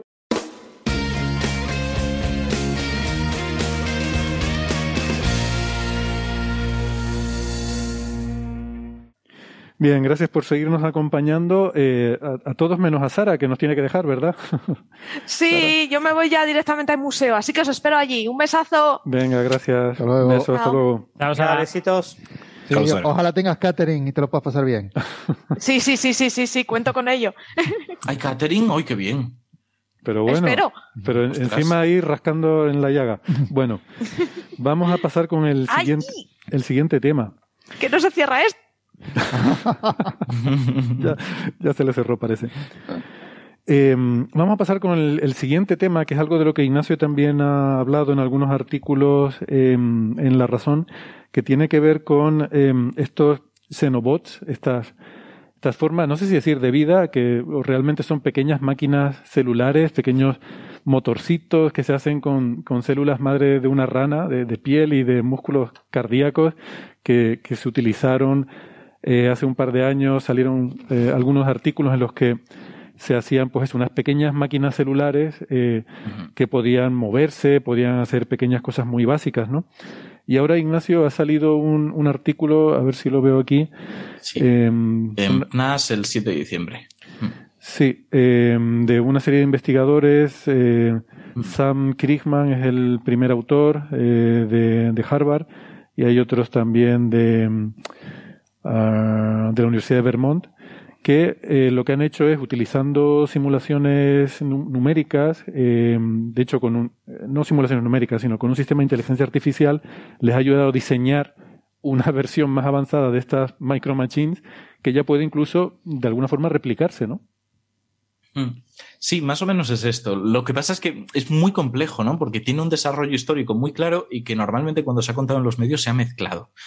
Yo creo que conviene que empecemos diciendo qué pretenden, qué tienen en común, luego cómo los medios han reaccionado y luego qué es lo que hay realmente, ¿no? El tema de la vida. No pretenden crear vida, ¿no? No es eso lo que buscan. Pretenden crear máquinas que casualmente sus estructuras son tejidos, tejidos biológicos. Y ya está. Vamos a intentar que sean interesantes, que se autoensamblen a sí mismas, que se reproduzcan, que se muevan, cosas, que hagan cosas. Este es el tema. ¿Y qué pasa? Que Máquinas catalanas. en Claro. vida, vida, vivo, es algo polisémico y muchas veces lo mezclamos. Cuando intentamos ser rigurosos encontramos que no es lo, mío- lo mismo la vida biográfica, o sea, eso que has vivido tú, que el hecho de que algo esté vivo es, eh, es algo distinto, o que algo sea un ser vivo, ¿no? Esto ya es otra cosa. Tu, tu hígado no es un ser vivo, ¿no? Estamos todos de acuerdo en eso. Tú eres el ser vivo. Pero sí que es verdad que las células están vivas, de alguna manera, ¿no? En alguno de esos significados. Con esto ocurre algo parecido. Se ha hablado de nueva forma de vida, seres vivos creados, no son seres vivos, no son formas de vida, no tienen lo que necesitamos para poder llamarlos así. ¿Que están vivos? Sí. Están vivos. Están vivos en cuanto a que cumplen otra serie de criterios, que son células, que son capaces de sobrevivir en el entorno un tiempo moderado, que en este caso puede incluso reproducirse durante algunas generaciones, no muchas, y de una forma totalmente distinta. Esa es la verdadera clave del último artículo. Y yo creo que eso hay que dejarlo claro porque lo que ha habido es mucha locura al respecto. La primera vez que se publicó sobre ello fue en enero del año pasado, fue enero al menos fue cuando salió el artículo científico y luego pues tardó un poquito como siempre en llegar a los medios y yo llevaba poquísimo la razón cuando me lo encontré. Tuve que enfrentarme a la locura de otros medios para intentar poner un poco de base, es decir, no son seres vivos, vamos a ver qué son exactamente. Lo que se publicó en aquel momento era una inteligencia artificial que tenía un algoritmo evolutivo, esto es, hacía modelos de cómo tenía que distribuir esas células para que se comportaran de una forma, iba variándolos y a medida que funcionaban los cogía como ejemplo para variar en torno a ello. Simulaba un poco cómo funciona la evolución, ¿no? Lo que mejor funcionaba, lo muy entre comillas, imprimían, lo llevaban a la realidad. El salto aquí, lo realmente importante fue que pudieran pasar con éxito de una estrategia generada por un algoritmo evolutivo a la realidad, siendo una realidad biológica tan compleja. Es donde muchas veces se fallaban estas cosas. Funciona en laboratorio, no funciona en la realidad. Pues lo consiguieron. Lo que hacían en este caso era coger células de rana, y luego hacer una mezcla entre algunas que eran contráctiles, como decías, de corazón, y otras que no lo eran. En función de cómo las distribuías, se podía contraer de una u otra manera la masa de células y se desplazaba, se arrastraba más que otra cosa y permitía, por movimientos diferentes, acumular partículas, llevarlas de un lado a otro, algo que ya hacen máquinas moleculares y otra serie de estructuras pequeñitas, pero que en este caso era con más tamaño. ¿Qué se planteaba? Bueno, pues lo que se decía en aquel momento era que podía tener funciones biológicas, de limpieza de ríos, eh, médicas, como por ejemplo para desatrancar, dicho de la forma más popular posible, una arteria que esté colapsada, cosas parecidas, ¿no? Y aún así estábamos muy lejos de eso, muy, muy lejos. Esto salió en todas las prensas, se dijeron todas las barbaridades que hubo que decir, pero desde luego era interesante, era importante. Es más, yo lo puse en la- el recopilatorio de noticias más llamativas de ciencia del año pasado, tanto en La Razón como en la SER, lo dijimos en los dos sitios porque llama la atención. Bueno, pues en abril de este año me encontré que empezaba a popularizarse algo que se publicó creo que el mes anterior y, que pertenecía a los mismos investigadores. Hablaban de nuevo de xenobots o de biobots, que es como biobots fue la palabra que se intentó popularizar al principio y que en el paper no aparece ni una ni otra, pero que era la misma idea, ¿no? De nuevo cogían células de rana, pero en esta ocasión no utilizaban una inteligencia artificial de la misma manera, sino que hacían muchas pruebas para intentar juntarlas y que desarrollaran flagelos, son como colitas que se mueven, se agitan y desplazan al, conjunto de células en un líquido, en un fluido, y ver qué estructuras de las que se habían producido ahí, casi por suerte, funcionaban mejor, ¿no? un poco por, por fuerza bruta. Algunas iban mejor y el paper era un poco en esta línea. Yo supuse que iba a tener el mismo tirón que el primero. Error, porque por supuesto los papers no triunfan en los medios porque sean interesantes o sean llamativos, sino porque se invierte mucho en darles publicidad, en notas de prensa, en llegar a los medios y tal vez se confiaron. No sé qué ocurrió, pero no tuvo el menor impacto en los medios en aquel momento. Fue, fue bastante lamentable eso, esa parte, la parte comunicativa. Es verdad que además sí que aportaban cosas, iban más rápido que el otro sistema, eran más fáciles de crear y tenían otra serie de ventajas, por ejemplo, supervivencia, bueno, ya cosas un poquito más técnicas. Lo que ocurre es que, y esto es muy extraño, el último artículo, estos Xenobots 3.0 que podríamos llamar, se publicaron el eh, 7 de diciembre, decía, en PNAS. Tú entras y pones 7 de diciembre, publicado. Y es lo que te encuentras en la referencia bibliográfica. Eso queda clarísimo.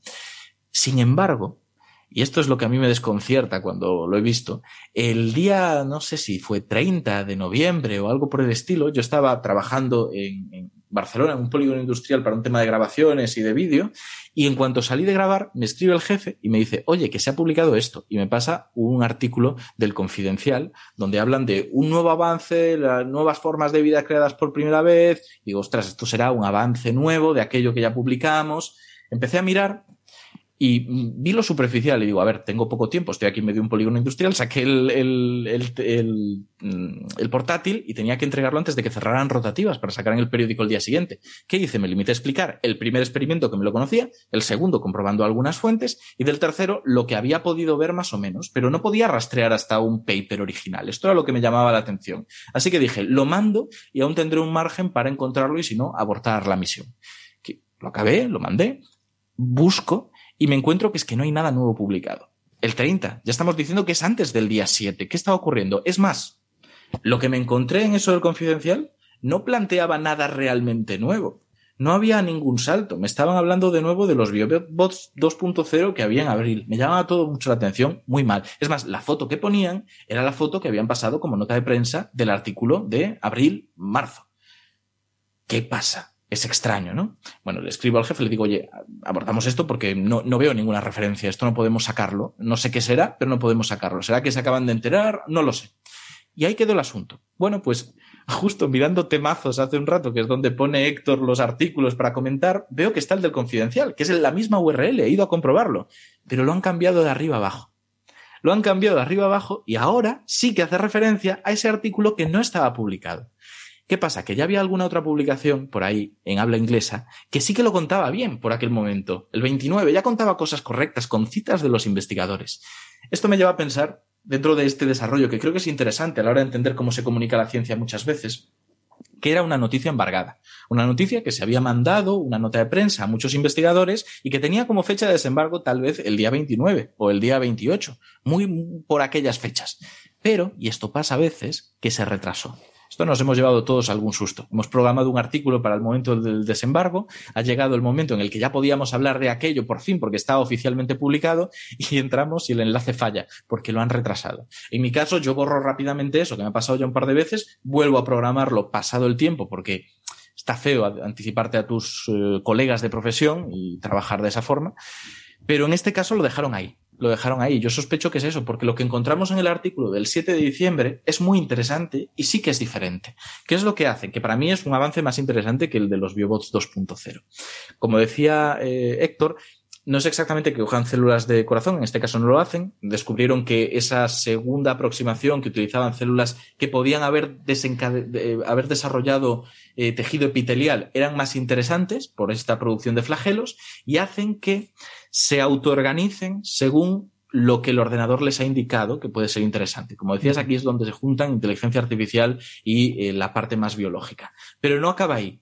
Porque ¿qué es lo que le han pedido al ordenador? ¿Qué es lo que les le han pedido que optimice? No tanto que se muevan, como podía ser el caso de las primeras, sino que sean capaces de, por su movimiento en un fluido, reordenar células que estuvieran sueltas de forma que se agregaran haciendo otros organismos capaces, organismos o conjuntos de células o tejidos, capaces de, a su vez, generar nuevos tejidos. Este es el tema, ¿no? Le habían pedido una autorreplicación, un, un ensamblado de otras, otras estructuras. Y por suerte, bueno, pues les fue bien, lo consiguieron. Esto me parece increíble porque, como dicen, y lo utilizan tanto en la justificación del artículo, por decirlo así, como luego durante todo el texto, están planteando una nueva forma de reproducción, donde no median gametos, no median óvulos ni espermatozoides. Son células que saben cómo reordenarse unas a otras por división podrían duplicarse perfectamente y luego reordenarse por su propio movimiento, por cómo se comportan no solo los fluidos, sino la presencia de otras células, porque han hecho comprobaciones de qué es exactamente lo que les está permitiendo reordenarse. También es verdad que esto tiene un límite, ¿no? Si tenemos en cuenta que una generación es que este tejido por su movimiento, sea capaz de agrupar las células perdidas, reordenarlas, haciendo otro segundo tejido parecido, capaz de reorganizar, si eso es una generación, no han llegado a muchas. Yo creo que se quedaron, no recuerdo si decían dos o tres en el mejor de los casos, pero muy poquitas, porque poco a poco los cilios, esos flagelos que tienen, creo que flagelos era, eh, es lo que habían utilizado, ya no eran capaces de propulsar correctamente. Habían perdido capacidad motriz, no, no era exactamente lo mismo lo que estaban trabajando. Y esto es lo que me parece interesante, porque es muy original, es algo que hasta donde yo sé, y ellos insisten con lo que me lo tendré que creer, porque además es una buena revista, no se había hecho previamente, es distinto de las dos cosas que habían hecho, y es una aproximación muy interesante, ¿no? Ellos tienen en la cabeza la idea de hacer máquinas tisulares. Yo, a mí me gusta llamarlas así porque es lo que son, no seres vivos, máquinas tisulares, que significa que son células ordenadas para una función, un tejido, punto. Y lo consiguieron la primera vez para moverse un poco, la segunda vez lo hicieron de forma mucho más sencilla, menos efectista, porque no introducían esta, este algoritmo evolutivo para que además se movieran de forma más eficiente, y esta tercera vez han conseguido pues, que sean casi como esas máquinas de von Neumann hipotéticas, ¿no? capaces de crear nuevas máquinas de von Neumann. Estamos lejos de que esto sea eficaz, pero es un paso muy interesante y ya veremos cómo se puede aplicar a todo el tema biotecnológico. Lo que pasa es que la materia prima que tienen que usar son otras células de esas, ¿no? O sea, que tienen Pero que... Reproducción no es exactamente reproducción. O sea, eh, es, es autoorganización, Eso. pero el tema es el siguiente, que es parte del desarrollo, ¿no? Es parte, podríamos decir que si se duplican, ya podríamos tener organismos complejos sin que pasen por la reproducción sexual y con una reproducción que es facultativamente distinta. O sea, ahí hay cosas ya finas que hacen que sea algo diferente de lo que estamos acostumbrados. Por supuesto, no es algo completamente distinto. No es que eh, de repente muchas células de organismos independientes se fundan en una masa informe, se desdiferencien, mezclen su material genético y escupan un nuevo ser, pero es algo nuevo que no vemos en la naturaleza. sí, sin duda. Yo, yo quiero aclarar una cosa, eh, es una tontería irrelevante, pero es lo que puedo Una aportar. tontería relevante. Que el, el nombre, ¿no? Esto de Xenobots suena, suena maravilloso y muy a ciencia ficción, porque, bueno, por supuesto el bot de, de, de robot, de, de máquina, y el seno nos evoca eh, a un, un organismo mm, exterior, extranjero, un alien, ¿no? Algo alienígena. Entonces, no, no es que sean robots alienígenas, el seno viene del nombre de la rana de la que se tomaban estas células madre que, que se usaban originariamente, y bueno, de hecho en este trabajo también, que se llama el nombre técnico, no sé, Ignacio, Xenopus laevis o algo así. Sí. Entonces, de, de Xenopus, pues se queda el seno, mm, pero bueno, que no, que, que ya está, que solo por eso. Eh, Suena muy bien y suena muy eh, láser de Ockham, pero es simplemente el nombre Es de la rana. Se puede llamar, suena- si fuera la rana Gustavo, se llamarían Gustavo Bots. Pero suena xenomorfo, ¿no? Que es el alien de la película Alien. Sí. Es lógico que la gente encuentre la referencia. Pero vemos que la historia es muy buena. Yo creo que es algo interesante y es una investigación chula, pero se ha contado muy raro. Mm. Muy raro todas las veces. Por supuesto, el confidencial lo ha cambiado todo y el enlace este ya es correcto. Yo lo estuve leyendo y digo, oye, pues está bien. También es verdad que es casi una traducción directa del otro, que es el original británico o americano, no sé dónde era, creo que británico, que se popularizó y se lanzó a los medios. Ujú. Repito, es normal porque los periodistas trabajan con unas condiciones laborales malísimas y tienen que hacer igual seis artículos en un día, y esto no es una exageración, porque si no, no cobran y no comen a final de mes. Entonces, el sistema es al que tenemos que culpar, no tanto a la persona que comete el error, publica antes de tiempo o de repente hace un artículo que no tiene sentido porque está repitiendo cosas que ocurrieron en abril. Pero no te preocupes, si esto te parece malo, lo que se ha hecho con esta nota de prensa, es que no te preocupes, esto es moderado. O sea, malo, lo malo, lo- luego hablaremos de malo, Si malo. ya lo he visto y lo he sufrido, si ya te digo que lo he visto Es desde el que tengo otro ganas de oír a Francis cuando hable lo malo, porque he visto como lo... Yo Ahora- segundo todo lo que diga Francis al respecto. Ahora- o sea, que, nos, que haya salpicado la razón, ya digo que no tiene nada que ver conmigo. Es No, algo no, independiente. na- Ignacio no tiene nada que ver con lo que hayan visto de Xenobots en la razón. Pero no, de- antes, de- de la antes de ir a lo malo, malo, vamos con una cosa un poco buena. Un programa que se llama Coffee Break mm, no puede dejar de hablar de la noticia de Expreso. ¿eh, Ah, que no lo había pillado. De, de Espresso. Espresso es un, un espectrógrafo, bueno, es uno de esos eh, acrónimos que se usan en astrofísica. Es un instrumento de los telescopios VLT, Very Large Telescope, que están en Chile. Sí, efectivamente. Son de, de, de ESO, el Observatorio Austral Europeo, que tiene estos telescopios, son telescopios de, de cuánto, 8 metros. ¿no Ah, son, sí, sí, Dos- son unos pepinos de 8 metros, sí. dos telescopios muy grandes que operan juntos, pueden hacer interferometría, eh, por eso son muy, muy impresionantes, ¿no? Porque están, están juntos ahí en el observatorio y pueden hacer interferometría en el óptico. La interferometría normalmente se hace en radio, porque los telescopios suelen estar lejos, entonces tú grabas la señal en uno y en otro, y luego en un ordenador haces la interferencia.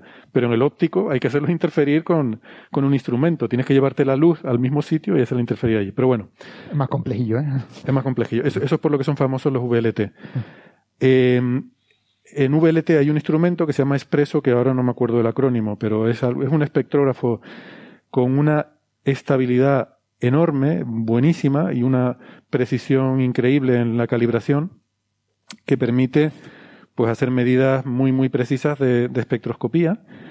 Y bueno, lo que te quería preguntar, Bernabé, es que ha salido un artículo en Astronomy and Astrophysics Efectivamente. eh, del equipo de Expreso que incluye varios compañeros nuestros del, del IAC, que Sí. si no te importa los voy a nombrar, eh, Ricardo Génova, Rafael Rebolo, nuestro director, Carlos Allende, Carlos, Jonay González, y está eh, María Rosa Zapatero, que aunque ya no, ya no trabaja aquí, pero que, que la conocemos bien, hizo Hombre. el doctorado con nosotros.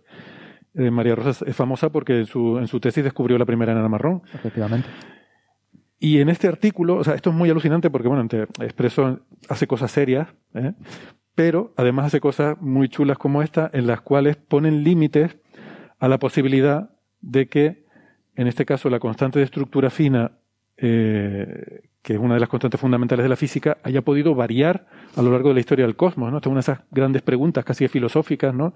de por qué las constantes de la, nat- de la naturaleza valen lo que valen, por qué las constantes fundamentales Seguro que gente como Francis y como Gastón que les y como Alberto también, que les interesa mucho la física teórica, han pensado mucho en, esta, en este problema. Em, y ahora estamos en una posición en la que podemos empezar a medir esas cosas, ¿no? Y, y- preguntas como esas, si esas constantes han sido siempre iguales o realmente han podido variar a lo largo de la historia, ¿no? Y, y Bueno. aquí hablan de eso. Pues sí, pues sí, pues sí. La verdad es que me voy a tener que quitar las gafas porque iba a leerlo aquí y ahora Ah, no si sé quieres, si si quieres quitarte un rato la mascarilla, yo creo que no, no pasa No, nada. no sé, no, yo ya esto-. Básicamente me ha dejado sin poder decir nada porque lo has contado tú prácticamente todo. Y tú vas a decir, No, ¿qué ha hecho Expreso? Y yo pensaba, solo he dado pues la mira, lista de autores. constante de estructura fina, no. Pues a mí de la constante de estructura fínica son finas, son unos... ¿Por qué varían con el tiempo las constantes estas? Por eso, tienen que ser constantes. Coño, tío, déjame algo. ¿Qué Vale, vale, decir? O sea, que para lo poco que voy a decir y me lo me lo has pisado todo. Pues haberme lo dicho. Es que me lo, no, ¿para qué? Si estás ahí todo emocionado. Es que me lo has pisado todo. Vale, pues si quieres- si es quieres sigo yo, entonces, No, no, que yo quiero esto que lo escuche toda España. Bueno, toda España y toda Iberoamérica unida.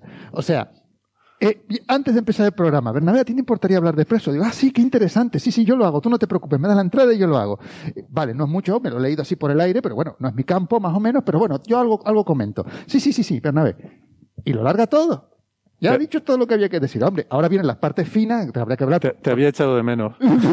Muchísimo. Ahora vendría el, el parte fina Bueno, la constante tengo- de estructura fina, yo que tengo- claro, que yo estoy supongo que Francis y, y- y Alberto y Gastón podrán decir más que yo, obviamente, porque controlan mucho más que yo con esto. O sea, y me quitarán la palabra. Yo lo único que iba a decir en este programa y me lo ha pisado. Pero- es que me lo. Bernabé, Bernabé, un- un- yo, solo, yo solo te hago un comentario. Es que el mundo de la, de la comunicación consiste básicamente en poder decir lo mismo que acaba de decir otra persona y sin que se note realmente que has dicho lo mismo. O sea que esto es una habilidad que debes, que debes adquirir. Pero, pero ¿qué le sale para empezar? Porque no, yo no he dicho lo que salía. Ah, te he bueno, dicho que, también. no, no, que eso hacían medidas, que hacían medidas de eso. Seguro ¿Qué sale? bueno, ¿Es se han es la puesto, misma se no han la puesto a medir la constante de estructura fina, que la constante de estructura fina, que lo tengo aquí buscado porque yo no me acordaba de lo que era la constante de estructura fina, tiene que ver con la, con la fuerza de la interacción ele- electromagnética, básicamente una de las constantes fundamentales, y eh, se han puesto a medirla a Z1, ¿uno con cuánto, Bernabé? Uno con, uno con 15, eso está un, el universo, eso está a unos 8.000 millones de años luz. Por aquel entonces el universo tenía unos 5.000 millones de años nada más. O sea, era bastante jovencito. Bebito. ¿Eh? Sí, sí, sí, muy jovencito. ¿Qué dijiste que dijiste que no te Dije bebito. pero- Sí. es decir, que, que han visto eh, y han comprobado básicamente que la constante de estructura fina entonces es exactamente igual a la constante de estructura fina que hay más o menos, bueno, exactamente igual. O sea, han visto que es eh, 1,3 más menos 1,3 más menos 0 no sé cuánto partes por millón. O sea, alfa dividido por delta alfa, o sea, la constante de estructura fina va, dividido por su desviación, pues viene a ser básicamente prácticamente lo que es ahora. Muy poquitito, o sea, dentro, está dentro del margen de error. Lo que nos viene a decir esto es que la constante no ha variado. Parece que había habido estudios anteriormente los que decían que sí, que se había habido una variación de la constante de estructura fina, que lo habían encontrado otros investigadores. Es más, habían habido notas de, había habido, perdón, había habido notas de prensa eh, a cuenta de que hemos encontrado, hace unos años, hemos encontrado variaciones en la estructura fina a medida que el universo era más joven y tal y cual, pero se ve que en este caso no. bueno, básicamente el estudio creo que es el más completo que se ha hecho hasta ahora, por lo menos utilizando este tipo de, de observaciones, que son observaciones de líneas de absorción, me parecen, sí, Mm. que tienen líneas de, de- de- tienen líneas de magnesio 1, magnesio 2, hierro 1, hierro 2, cromo, zinc 2, ma- eh, manganeso 2 también. Y Y bueno, ven básicamente que es que no, no ha habido una evolución de la constante de estructura fina eh, con la edad del universo. Por lo menos hasta hace, eh, hasta hace 8.000 millones de años. No, desde hace 8.000 millones de años para ahora, no ha habido una evolución de la constante fina de, eh, en el universo. ¿Por qué tendría que haberla habido? Yo, no lo veo tampoco, claro, o sea, eso no lo tengo yo claro. Eso seguramente ahora Francis me dirá, o me dirá, sí, hombre, ¿cómo que no sabes esto? Esto es por esto, otro. A mí me da que no. Básicamente el universo, hombre, sí, ha cambiado un poquitito la función de estado. Antes dominaba la materia, ahora domina la energía oscura, pero tampoco ha habido un cambio grande como para que la estructura, la constante estructura fina varíe. Pero bueno, yo creo que incluso sería más interesante verla, si se pudiera, que yo creo que estamos aquí ya en el límite de detección, ir más atrás en el tiempo. Lo que pasa es que, claro, se puede llegar hasta donde se puede llegar. U- Y más con, con este tipo de cosas. Menos mal que no tenía nada que decir. A ver, a ver, a ver, a ver, a ver. O sea, aquí, aquí la gente lleva hablando casi más de una hora de un montón de cosas que, vamos a ver, que a nadie interesa. Y yo he venido aquí a hablar de mi libro. Y tú me lo has habla de mi pisado. libro o me voy. Y se acabó. Bueno, Bueno, Eh, bueno, quería- ya- y ahora por favor que digan en qué me he equivocado. y por qué estoy equivocado al decir No, que no, no veo por qué tiene que variar. que yo sepa nada, ¿no? Eh, es una pregunta, eh, una pregunta sensata y una pregunta bastante vieja, ¿no? Eh, los físicos célebres más primeros que yo recuerde que se dedicaron a esa pregunta fueron Eddington y Dirac, que de hecho predecían por cuestiones numerológicas, numerológicas en el sentido peyorativo de la palabra, porque sus argumentos eran un poco místicos, digamos, ¿no? por decirlo de alguna forma, que tenían que variar porque había ciertos juegos de números con la edad del universo que se daban, pero en principio no hay ninguna razón, pero es una pregunta legítima. Hay muchas teorías que predijeron la variación de las constantes. La teoría de Brans-Dicke, por ejemplo, que era una deformación de la teoría de la relatividad, eh, predecía que la constante de Newton había cambiado en el tiempo. Hubo muchos otros modelos que predicen eso, pero incluso sin adherir a ningún modelo, es una pregunta sensata. ¿Ha sido siempre la constante estructura fina, que es lo mismo que decir la, la carga del electrón, la misma en un universo en el cual eh, las cosas van cambiando? Y de hecho, más aún, sabemos que de hecho las, las constantes cambian, pero con la energía, no con el tiempo. Es decir, cuando uno hace un experimento a muy, muy altas energías, con eh, electrones y lo que se llama electrodinámica cuántica, la constante estructura fina no es lo mismo que cuando lo hace a bajas energías. Pero eso es un efecto que se explica con mecánica cuántica por la renormalización. Ahora, la pregunta sensata es, ¿ha sido siempre la misma? Creemos, como bien, como bien explica Ber- Bernabé, lo más sensato es creer que son constantes, es lo que dicen nuestros modelos teóricos. Pero sometámoslo en embate, crítico y ve- veamos si es así. Y de hecho, había habido eh, en 2001 observaciones, recuerdo, eran varios autores, pero recuerdo a Weber y a, no me el otro, a Murphy. Webb. Webb- no, Webb, Webb Webb. y Murphy. Webb, sí. Webb y Murphy, que habían observado quasars eh, relativamente lejanos. Hoy, hoy vemos cosas mucho más allá, pero quasars de 0,5 a 3,5 de Redshift. Es bastante Claro. lejano, ¿no? Es, entonces, viendo quasars lejanos, habían hecho un fit y habían mostrado, en función de su. de- básicamente, como la constante estructura fina es el electromagnetismo, lo que domina es eh, la, la luz en todas sus, sus versiones, observaciones habían, mostraban que la curva pasaba, eh, pre- pre- eh, era, indicaba que no, era, no había cambiado. De hecho, la variación de la estructura fina de un universo con redshift 3,5 a- al universo actual era algo así como eh, variaba en un- una parte en 100.000. O sea, 0,7 podía ser a menos 5, si no recuerdo mal. Esto hace 20 años. no me confío en el 0,7, pero 10 era menos 5 de variación. Luego, re- reanálisis de esos datos, incluso con los mismos datos, mostraban que había cierto sesgo estadístico, que había que hacer las cuentas mejor, se discutió mucho, y había cierto common law de que, eh, había cierto acuerdo de que en efecto no era suficiente para mostrar la variación. Eso quedaba claro. Ahora es, así como hay muchos investigadores que trabajan en ver también si otras constantes de la naturaleza cambiaron o no en la historia del universo. Un ejemplo es no la, la constante estructura fina que gobierna el electromagnetismo solamente, sino también ella y otras que tienen que ver con, las, eh, con la, por ejemplo, las- los procesos nucleares, habrán cambiado en el momento de nucleosíntesis, cuando el universo tenía unos pocos minutos de vida. Ahí es donde se formaron los elementos primordiales, el litio, el berilio, por supuesto también el hidrógeno y el, y el helio, que es mucho más, pero eso es menos sensitivo. El litio y el berilio son muy poquito en el universo y son primordiales. Entonces ver cuánto hay un poco ponía cotas a cuánto no habían variado otras constantes fundamentales involucradas en los procesos nucleares. Es una, pregunta muy sensata que se hacen teóricamente los físicos desde hace mucho y más observacionalmente en los últimos 20 años. Pero bueno, creo que eh, no sorprende el hecho de que muestren una variación cero, pero está buenísimo que lo hagan porque un poco eh, contrarresta aquellas observaciones de Weber y Murphy, que si bien nadie creía hoy en día, estaban ahí publicadas en Physical Review Letters y que había que poner a prueba. No sé si eh, Francis tiene algo que corregir.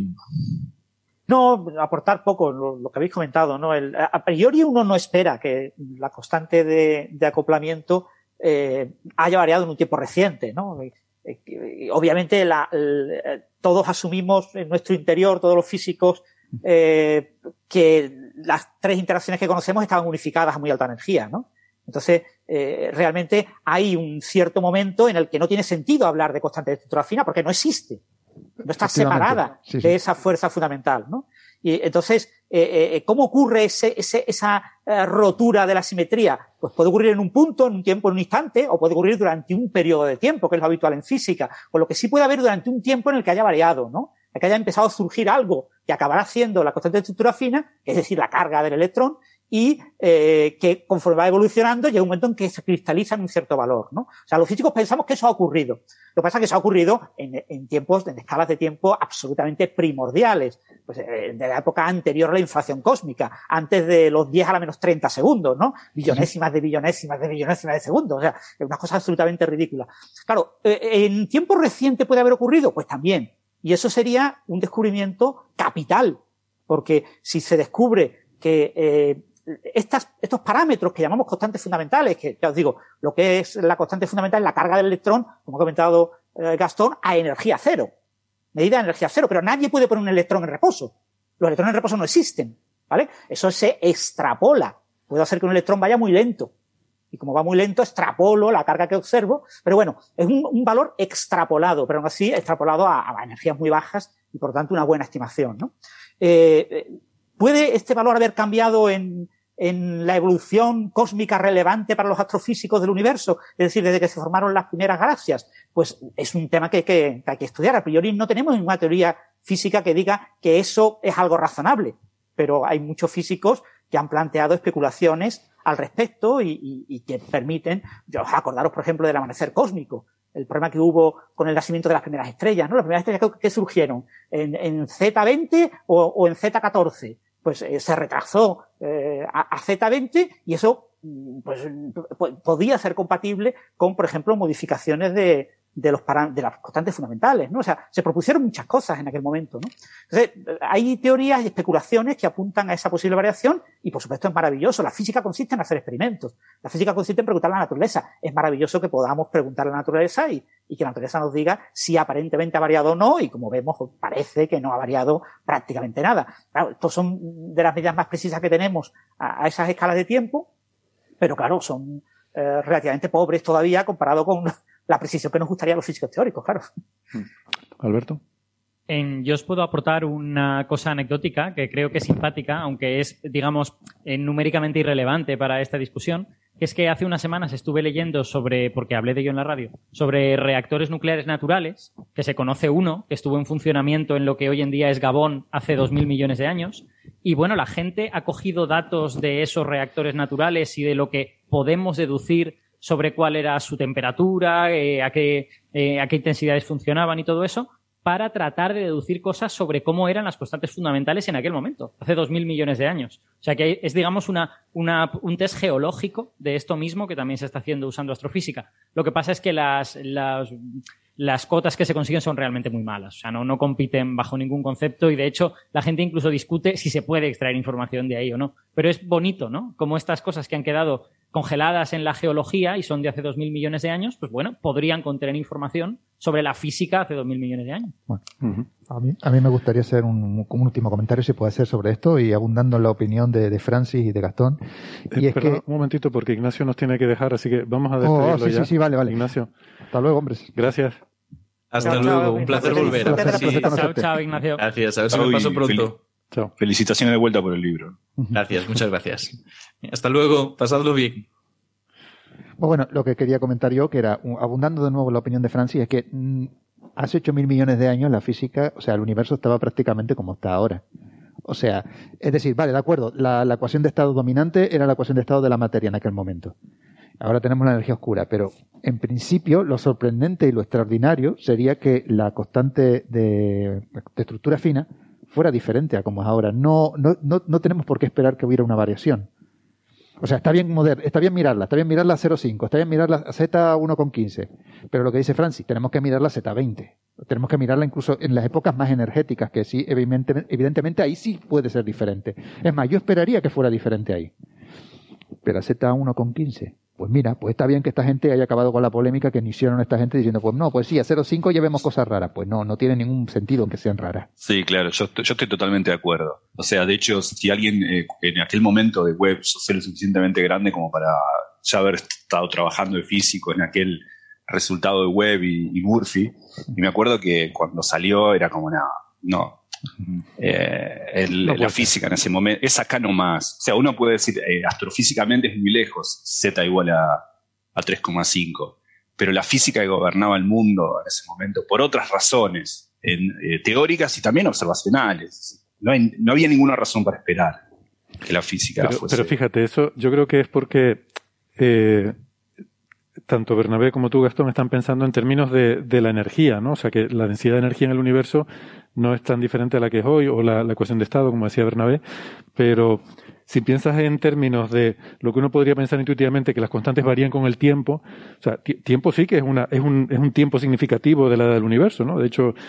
eh, Ya, pero ha la- pasado más tiempo de ahí hasta ahora que de ahí al Sí, principio. sí, pero ¿no? las propiedades físicas vienen a ser más o menos las Sí, mismas. sí. No hay nada que te diga que... No lo sé. No, no, estoy de acuerdo, estoy de acuerdo. Ah, pero bueno. que si la naturaleza coño, hubiera sido... Llámame la contraria, que te van a de pelearme. ya, ya veo ya. No, lo que quería decir también es que, eh, hablando el comentario de Alberto sobre los reactores nucleares naturales que te escuché eh, en la brújula, eh, me gustó mucho. Ese es un tema que deberíamos hablar alguna vez en Coffee Break.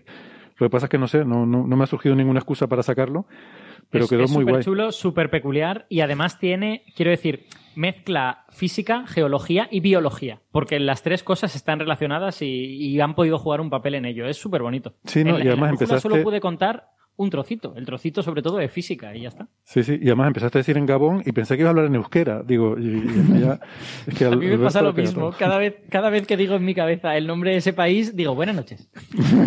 Aparte, desde el punto de vista geológico es interesantísimo. La, la pregunta es, es, ¿se dieron las condiciones naturales en la Tierra para que solito la naturaleza se haya hecho una, una- un reactor nuclear natural adentro de una montaña? Y la respuesta es sí, y o sea, es increíble. ¿no? O sea, solamente eso, saber que algo A ver, reventó. ti- a- tiene, tiene un, No tiene un reventó. poquito de trampa, tiene un poquitín de trampa, porque eh, los reactores naturales, eh, o sea, los reactores nucleares necesitan sobre todo uranio 235, que hoy en día es muy poco abundante, pero en el pasado era mucho más abundante. Entonces, a medida que te vas más y más en el pasado, es más fácil tener minerales con suficiente cantidad de ese uranio como para que esto pueda ocurrir. Pero aún así, De se- hecho, se debió ser- como unas condi- condiciones muy especiales para que esto pasara. pero que estas condiciones debían ser más y más abundantes yéndote más y más hacia el pasado, porque ese, ese de Gabón es de hace dos mil millones de años, pero según te vas yendo más hacia atrás, en todo el mundo tendría que haberlos, ¿no? Es que, Héctor, esa es la maravilla y es donde entra la biología. Que es que antes del oxígeno, antes de que los seres vivos inundaran de oxígeno la atmósfera de la Tierra, la mayor parte del uranio estaba disuelto en el mar. Y no podía concentrarse en minerales de forma que se formaran este tipo de masas críticas. Y precisamente cuando el nivel de oxígeno sube y empiezan a aparecer toda una serie de formas de vida que parece que no sobrevivieron y que se quedaron hace dos mil millones de años y no tuvieron descendencia, justo en ese momento precipita una gran cantidad de uranio al fondo de los mares más, someros. Allí se forman estos minerales de uranio y al cabo de pocos millones de años, en algunos lugares está suficientemente concentrado como para que se formen estos reactores eh, nucleares naturales. Es, brutal como la cadena de eventos que incluye a seres vivos, a procesos de sedimentación y después cosas de física y hace que esto llegue a suceder, esta cosa tan increíble llegue a ocurrir. Madre mía, y después hay gente que dice que los seres humanos nos cargamos el planeta, pero, pero vamos a ver, la- es, es- brutal. Claro, no había caído en eso, efectivamente. Para que haya eso- esos minerales tiene que haber habido oxígeno que lo... Las primeras plantas productoras de oxígeno esas es- fueron horribles. Sí, sí. Tremendo, tremendo Es lo que que estamos, hicieron, ¿eh? estam- estamos acostumbrados a un mundo oxidado. Y en este mundo oxidado, gran parte de los metales no son eh, solubles en agua. Pero el hierro, o sea, los, los océanos del pasado, antes del oxígeno, estaban llenos de hierro. La mayor parte del hierro de la superficie de la Tierra estaba en los océanos. Pero lo que pasa es que, es, no recuerdo, es, yo creo que ese es hierro 2. El hierro 2 es soluble en agua y cuando lo oxidas el hierro 3 ya no. Y entonces cae. Y se forman toda una serie de depósitos que son bien conocidos y que hay muchísima discusión sobre en qué condiciones se forman y en cuáles no, eh, en la que ves una banda llena de hierro, una banda con mucho menos hierro, una banda llena de hierro, una banda con mucho y que tiene que ver con las condiciones de oxigenación de los océanos en aquella época. Y una pregunta, pero entonces el, el reactor nuclear sería el propio mar. O sea, tenías la proporción adecuada de uranio 235 y tenías el agua para ralentizar los neutrones. Yo Eh, creo que ahí no, que es, no es exacto Me da lo que que, no. acabas de. No es exacto. El, el reactor ¿es posible? nuclear es- Alberto, vos que sabes de esto, ¿es posible decir que los primeros seres en estropear nuestro planeta con reactores nucleares fueron un montón de bacterias no nosotros? Bueno, yo, eh, a mí me costaría eh, asegurar, atribuirles la autoría, digamos. No estoy seguro que las bacterias estuvieran buscando eso, pero digamos que lo consiguieron. No, sobre, sobre lo que decía Héctor, es que el reactor no estaba en el mar propiamente dicho, estaba en los sedimentos que se habían formado y donde, se, y donde en las condiciones apropiadas se había acumulado mucho uranio, digamos. Eh, que eso no habría pasado en todos los mares del mundo, habría pasado en lugares donde la química de, ese mar era apropiada para que se formaran eh, rocas sedimentarias con, con gran cantidad de uranio, digamos. Y además el agua del mar. Efectivamente, el agua del mar hace falta para parar los neutrones y para que se produzca la reacción en cadena. Pero no ocurriría, o sea, no era un reactor líquido, digamos. Era, era un reactor sólido, pero mojado. Bueno, eh, en fin, nos hemos dado un, un rodeo un poco, un poco Sí, grande, perdón. pero le- les recomiendo ese episodio de la brújula de la ciencia porque está muy Mola, bonita mola, la, mola, la mola, explicación De, de ese reactor nuclear y que los debió, los debe ver en el pasado. Em, Es que, a ver, un, solo un detalle más que a mí me vuelve completamente loco. Que es que los cálculos dicen que el reactor nuclear funcionaba media hora y luego se paraba dos horas y pico. Funcionaba media hora y luego se paraba dos horas. Entonces, que sea un, un tiempo. Estamos hablando humano- con bacterias con sindicato.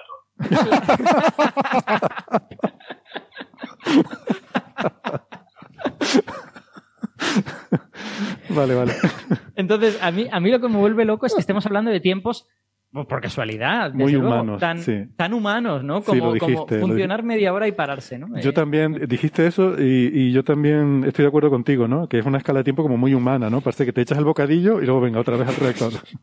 Y todo, y todo Bueno. parece que es, bu- bueno, no sé si un poco por casualidad, seguramente no podrían ser mil años ni tres microsegundos, pero bueno, que a lo mejor podría haber sido más o menos, ¿no? Ya. Bueno, vamos a volver entonces a, mm, a las medidas de expreso que de esto de la constante de estructura fina que estábamos diciendo, ¿no? Eh, yo creo que sobre todo lo que viene esto es a poner un poco de orden en el desaguisado que había montado estos trabajos previos, ¿no? Eh, porque Webb en 2011 no tiene nada que ver con el, el nombre del telescopio, por cierto. Este es otro Webb distinto.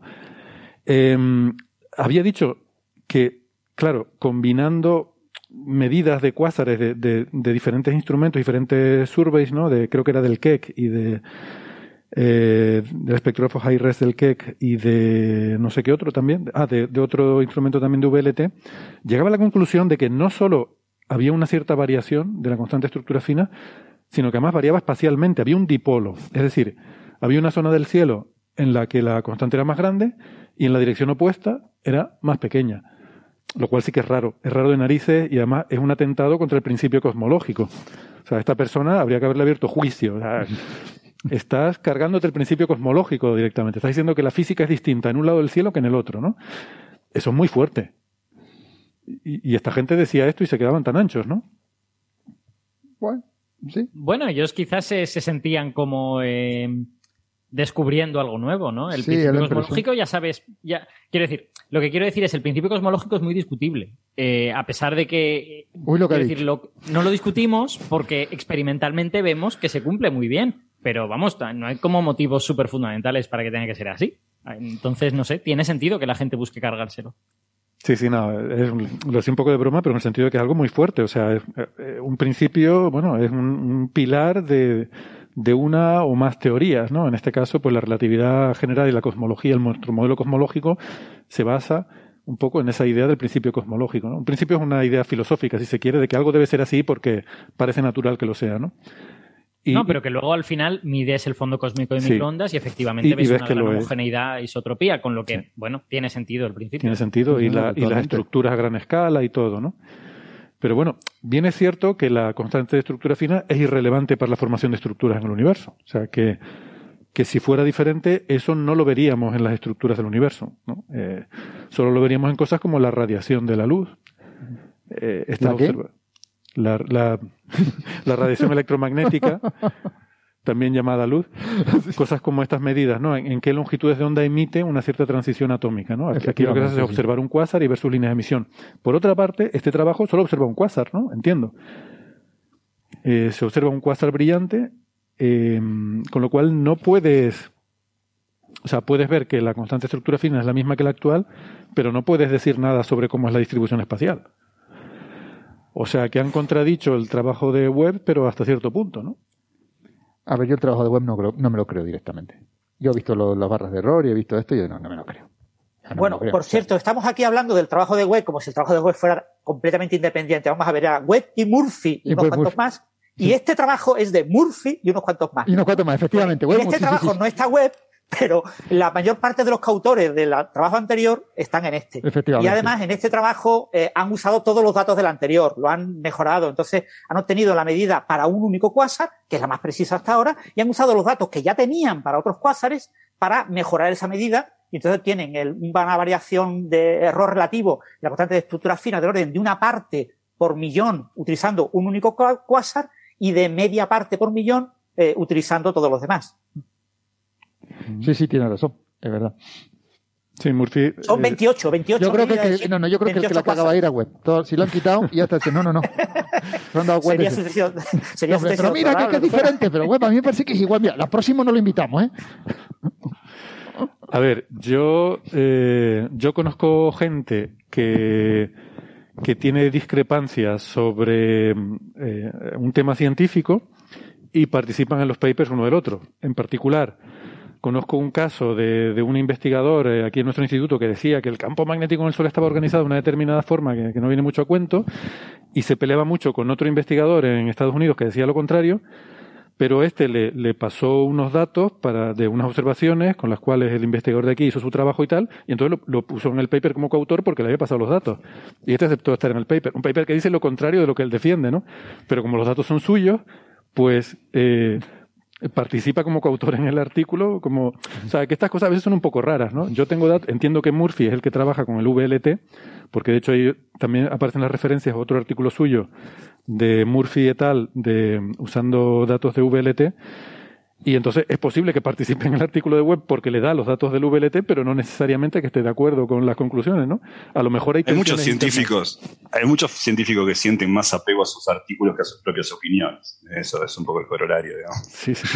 Sí, lo que quiero bueno, decir es y que a y veces... lo mejor y a lo mejor hacen bien, porque quiero decir, las opiniones al fin y al cabo tampoco es que sean una cosa aquí súper valiosa, es lo que una persona intuitivamente extrae de un análisis oficioso de la realidad. No sé si, bueno, lo que te digo, a lo mejor estamos aquí levantando falsos testimonios contra el pobre web, empezando por mí primero, y a lo mejor el tipo directamente dice, no, no, no, no, no, yo no me apego a esto, ustedes busquen a ver si hay más datos que, me- que me contradicen. Ah, mira, me han contradicho, qué cosa, qué bonito, qué bonita la ciencia. Bueno, eh, estoy No sé, consultando ahora mismo la página web de, de John eh, K. eh, y en su la página web él lo de pone. Webb. O sea, en su, en su página web lo que él empieza diciendo es, yo fui el descubridor de que la constante de estructura fina variaba. Ah, vale. Es lo primero que dice, ¿eh? O Ah, vale, vale, pues entonces me cayó la boca. En la página web de web, o sea, un tipo que se llama web, tenga una página web, no, a ver, ya, ya todo lo demás es irrelevante, ya, ya Ay, es suficientemente tal. Pero eh, me parece interesante este, este debate sobre el hecho de que tú firmes un artículo, hasta qué punto te compromete con las conclusiones de ese artículo. ya. Porque claro, eh, uno podría decir, hombre, no deberías firmar el artículo si tal, pero si tú has hecho un trabajo que se ha usado en ese artículo, por ejemplo, si yo he tomado unos datos que me ha costado un montón de trabajo, que me he peleado con ellos, que los he calibrado y te los doy y tú los usas en tu artículo, pues claro, debe aparecer como coautor, aunque no esté de acuerdo con las conclusiones del artículo, ¿no? Eh, Yo, no sé. yo es que creo que eso depende un poco de, eh, de cuál sea tu actitud hacia tus propias opiniones. Es decir, si tú, si tú crees que esa, que esa, eh, eh, esa visión de la realidad que tú defiendes es súper sólida y que es la verdad y no sé cuántos, pues normalmente no querrás estar en ese artículo. Pero si tú crees que defiendes una cosa que es razonable, que, pero que bueno, que es discutible y tal y cual, pues a lo mejor no te importa. O sea, Bueno, es que no, todo el mundo cree que tenga la verdad absoluta sobre las cosas. No, no, y que además hay que tener en cuenta que sobre todo cuando te encuentras en los límites, la ciencia que toda la ciencia que tú haces es provisional. Provisional Claro. hasta que otro repita tus experimentos con mejor precisión o con mejor cosa y demuestre que realmente lo que tú estabas entreviendo por aquel momento, entonces pues sí, realmente era lo que tú pensabas que era. O no, a lo mejor es otra cosa totalmente diferente. O sea, a mí me parecería totalmente natural, que no lo es porque me he visto la página web del señor y el tipo empieza exactamente como dice Francis, yo soy la leche porque he descubierto la, que, que la constante estructura fina varía. Pero no, o sea, lo más normal es decir, mira, en aquel momento vimos que la constante estructura fina, fina variaba porque usamos tal técnica y teníamos tales datos y no teníamos nada mejor en aquel entonces. Pero mira, 10 años después hemos sacado estos resultados y fíjate, justo lo contrario. O sea, o sea, Sí, yo pero- descubro, yo, yo- a ver, eh, eh, por un ejemplo, eh, pues, no sé, de, en lo que, Que, que puede que sea con- que la página web que yo he buscado sea una página web antigua, lo mismo en la más reciente lo ha cambiado, ¿eh? Es la más reciente la porque ha yo dado Google, ¿eh? que la constante estructura fina no cambia. En cambio, las webs sí. A ver, los últimos, los últimos trabajos que yo he hecho, y aquí, eh, esto todo viene spo- sponsorizado por el, la- el Survey Otelo, en el que he trabajado yo estos últimos años. Pues hemos hecho descubrimiento, pues descubrimiento. Eh, eh, tenemos indicios, me, me gusta más esa palabra, tenemos indicios de que a lo mejor las galaxias enanas se comportan eh, a tiempos cosmológicos de manera distinta a como se comportan las galaxias gig- gigantes, ¿no? O, o normales, la galaxia anda por casa. Y claro, eso con los datos que tenemos y observándolos con mucho detenimiento y con estudios estadísticos y vamos a ver y mueve esto para aquí, coloca esto por allá y llegamos hasta donde podemos llegar. Y lo que tenemos es, son indicios, son, uy, parece que pasa esto. Si dentro de 10 años, con un telescopios mejores, con, el, con los grandes estos telescopios que se van a construir, se ve que no, no, mira, en realidad lo que tú estabas viendo estaba un poquito más arriba porque, claro, tú no tenías precisión suficiente para llegar hasta donde está llegando esta gente. Y lo que tú estabas viendo era una cosa distinta. Pues yo no tendría ningún problema en decir, ah, contra, pues mira, pues tienen razón. Yo, en aquel momento, cuando tomé, la- o bueno, cuando tomamos, porque no fui yo solo, solo tomé grupo, o sea, tomamos la decisión de decir, pues vemos esto, era con los datos que teníamos. Si luego datos, vienen datos del futuro que dicen, no, mira, no era así, o vamos a ver, yo no puedo quitarme de mi tiempo. No puedo, o sea, sí, estaba equivocado, pero estaba equivocado viendo los datos de aquel momento. Y yo no voy a tener ningún problema en decir, pues mira, pues no pasa nada. En aquel momento me presenté a tal plaza y aquellos, aquella- aquellos artículos estaban todavía, no estaban desacreditados y me dieron la plaza, encantada la vida. O sea, a mí me la quiten con retroactividad si tienen huevos. No, pero, Web, web. no, o sea, Hay que decir web. pero vale. Como los ingleses, dicen web. Em, pues sí, pero el, el debate es, pero supo- suponte que fuera el caso que tú realmente estás en desacuerdo con lo que pone eh, el autor principal del artículo, pero tú has contribuido al artículo de alguna forma con tu trabajo. ¿Se firma o no se firma? Es una cosa. Claro, ahora hay estas revistas que te piden que cada uno ponga su contribución, ahí es fácil, porque tú pones, fulanito de tal, yo puse los datos y ya está, no tengo nada que ver con lo demás. Sí, Bueno, yo puse los datos y pienso que el autor principal es un imbécil. Pues sí. Eh, Por ejemplo. Puse los datos- tu artículo. Yo, yo de nuevo creo que depende un poco de qué emociones tengas depositadas en esa afirmación. Es que no todo el mundo tiene por qué tener emociones muy fuertes depositadas en todas las afirmaciones científicas posibles. Igual. Bueno, pero suponte que lo fuera. Suponte Pues que sí. O sea, la- el debate, probablemente- el debate es interesante en el caso de que lo fuera, claro.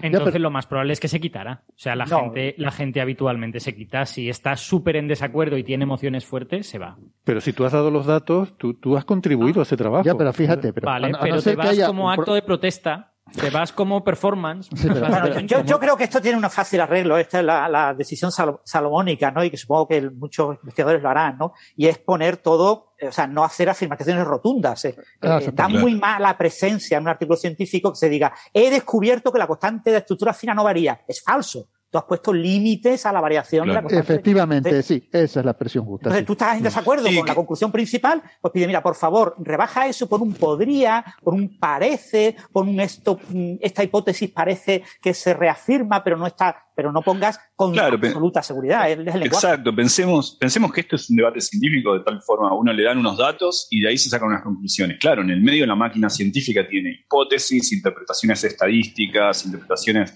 eh, otras, otro, otro tipo de suposiciones. Entonces, Si fuese impoluto, si fuese una demostración apodíctica, matemática, de un axioma, un teorema, creo que estaríamos todos de acuerdo frente al pizarrón, la gente se pone de acuerdo. Pero acá hay alguna suposición que uno hace y que el otro no está de acuerdo. Que los datos están de acuerdo todos porque los usan y las conclusiones no. Algo se perdió en el camino. En ese camino lo que se perdió es, o bien no están de acuerdo con el análisis estadístico, o piensan que es sesgado, se nos ha caído o lo que Ah. fuere, o el manejo de los datos, o estadísticos empleados no valen, o cierta hipótesis de plausibilidad, naturalidad, o, o algún principio cosmológico empleado. Entonces, ahí quizá hay una cuestión de compromiso, que es lo que dice Francis, que es decir, bueno, en el momento de escribir el artículo, uno diga, bueno, asumimos esto, suponemos esto, eh, y el otro día, bueno, hay otra posibilidad, ¿no? Como relajar, como, como, como ponerle hielo al whisky, digamos, ¿no? Y, y- y, eh, para los que les gusta ese crimen. Eh, y, ¿no? Bueno, Y y muchos eh, artículos ta- también se permite en la parte de discusión o de conclusiones el poner incluso conclusiones negativas, ¿no? O sea, poner un parrafito diciendo, bueno, pero aparte de lo que acabamos de decir, también hay que recordar que es posible que pase tal y cual y cual y que esto no sea del todo verdad. O sea, eso aparece en muchos artículos, sobre todo cuando hay eh, intervención de los revisores, porque los revisores les piden que lo pongan, pero también puede ser porque los propios autores tengan alguna discusión interna y pongan explícitamente. En este caso específico, el trabajo original de Webb y, y Murphy, o al menos aquel más rimbombante del 2001, decían algo así, decían algo así como, no encontramos otra explicación plausible, como invitando a otro que dijera, bueno, a ver, explícame usted cuál es, ¿no? Como quien dice, mire, yo no encuentro otra explicación, no estoy haciendo más que esta afirmación. ¿no? Es más, en la línea de lo que dice Francis, yo cuando leo un artículo que sé que trata de un tema que es polémico, sea lo que sea esa palabra, porque puede significar varias cosas distintas, y el artículo solo me vende una visión posible de eso, y no al menos te da una revisión de esa polémica o te la pone en contexto, pues yo dudo mucho de ese artículo, ¿no? Y digo, pues, pues no me fío demasiado, porque esta gente parece que solo me quiere contar la parte de la historia que a ellos les interesa. Claro, dudas del artículo y de los revisores por lo que pasó. Hombre. Si no han puesto todo el, todo el desarrollo. Bueno, si les parece, vamos a ir pasando de tema. Eh, y es es una pena que no esté aquí Ignacio, porque de los autores del EM Drive, eh, el, el motor imposible que viola la conservación del momento, ahora llega el motor Warp de Star Trek. Bernabé, introdúcelo, por No, favor. no, quiero- ay, mira, hombre, justo que no me tengo preparado. Pero me dijiste que lo habías leído. No, lo he leído, pero ¿qué comí? ¿Tú crees que no me acuerdo de lo que comí ayer? ¿Tú crees que me voy a acordar de lo que leí antes? Bueno, puedes introducir y luego pedirle a Francis que lo explique, que escribió una pieza Bueno, en su yo no diría motor Warp, yo diría motor Alcubierre, que es más bonito. Vale. Alcubierre, perdón, que sí, es Alcubierre que, que, que el hombre mexicano. Eh, eh, pues bueno, pues que los tipos han descubierto la posibilidad de viajar a velocidad warp directamente. O sea, antes viajaban al universo con una con un motor que era básicamente un microondas. Pero en Ya. forma de cono. Eh, no, no, no, Ojo. era un puñetero microondas. A mí no me que era- tenía O forma sea, de te cono calentaba, truncado, te o sea. calentaba el café y al mismo tiempo te llevaba las estrellas. Hombre, pues, O sea, pues estaría bien. Totalmente, o sea, violando ah, el principio de conservación de la Bueno, whatever. pues ahora los tipos parece ser que usando el efecto Casimir, que es algo que ya se conoce de toda la vida, que tiene que ver con, con las partículas estas, ay, ¿cómo se llamaban, Bernabé? Eh, se me ha ido el santo al cielo. Virtuales, las partículas virtuales, con la fuerza que ejercen las partículas virtuales sobre, bueno, que se generarán en, en espacio y tal. Bueno, vale, que luego lo explica Francis que lo hace mejor que yo. Eh, pues, pues los tipos parece ser que consiguen generar un, una especie de esfera, que realmente no es una esfera, ni siquiera no sé lo que es, lo que le sale, que de, de- de- un de dibujo. energía negativa, me expliquen luego eso lo que es, con la que es posible generar ya lo que, es, que la que, hipotéticamente la que tiene el motor de, de Alcubierre. Y con eso, pues bueno, es una, es- en este caso es microscópica, es chiquitica, o sea, puedes llevar a lo mejor a una bacteria al otro lado de la Vía Láctea si quisieras, pero poco más. Eh, En realidad no pasa nada de eso, en realidad lo estoy ordenando, en realidad los tipos no han conseguido nada nuevo. Es más, ni siquiera han hecho nada, es una simulación numérica, creo. O sea, que naranjas de la China. Pero bueno, yo me leí el, el artículo que tiene Francis y me reí mucho, sobre todo porque yo nunca la había visto utilizar ese tipo de expresiones en un artículo. Y mira que te leo mucho, ¿eh? Y mira que te leo Hombre, a mucho. veces, porque a el veces hombre está muy crítica- enfadado. A veces hace críticas muy ácidas. Sí, lo que pasa es que esto en los medios, ¿verdad, Francis? Ha salido como, bueno, ha salido por todas partes y, y, y a- incluso eh, te, te mandé un pantallazo que me hizo mucha gracia, que me pareció en el móvil del artículo de Nieves en el ABC, que claro, además tiene su gracia, pues este señor se llama White, el autor de, de toda esta movida, Harold White, que white significa blanco o blanca en inglés, ¿no? Entonces la combinación de blanca con nieve, pues al final lo que te va a salir es un cuento. Que no, Puedo, puedo hacer solamente un, un preámbulo por qué encuentro interesante lo, lo que hizo Francis, porque yo, como chiste, ese día que salió eso, hice un post en, en Twitter en el cual explícitamente decía, no me tomo esto en serio, y más aún, debido a esto de Blanca Nieve, lo ilustré con un enano dentro de una burbuja, porque esto se suponía que era para algo microscópico. Aún así, aún así, la, la gente empezó a comentar como que lo tomaba en serio. Entonces me digo, ¿cuán peligroso es esto? Que aún diciendo, no me lo tomo en serio y haciendo un chiste con un enano en una burbuja, la gente toma solamente el hecho de mandemos bacterias a la- al pasado. o O, sea, es, es un, es un hecho experimental y bastante, entendí, y bastante Gastón. terrible. Es un hecho experimental No. y bastante terrible que la gente no lee. Ni siquiera en Por Twitter, eso. que es corto. Por eso lo quité, porque digo, es peligroso hasta cuando uno se ríe de eso. Eh, hab- Habrá quien lo entiende y otros que se Empecé a recibir comentarios como diciendo, uy, qué bueno. Y digo, no, bueno, basta, saquemos esto. Yo, si yo pones te un recomendaría dibujo- que, yo te recomendaría que no lo hicieras. Porque quiero decir, tú no eres responsable de que la gente decida no leer. ¿Sabes? Es que no es culpa tuya. ya está. Si pones un dibujo y un texto, la gente solo va a ver el dibujo. Bueno, la gente, la gente que. era un que- enano, que- era un enano dentro de una burbuja, un enano blancaría dentro de una burbuja. Claro, es absurdo. O sea, quiero decir, la gente que se haga responsable de cuando lee y cuando no lee y que no culpe a los demás de no haber decidido leer. Hombre, por favor, solo faltaba. Bueno, ¿nos quieres contar, Francis, el, el artículo este que, que, madre mía, no hay por dónde cogerlo, ¿eh?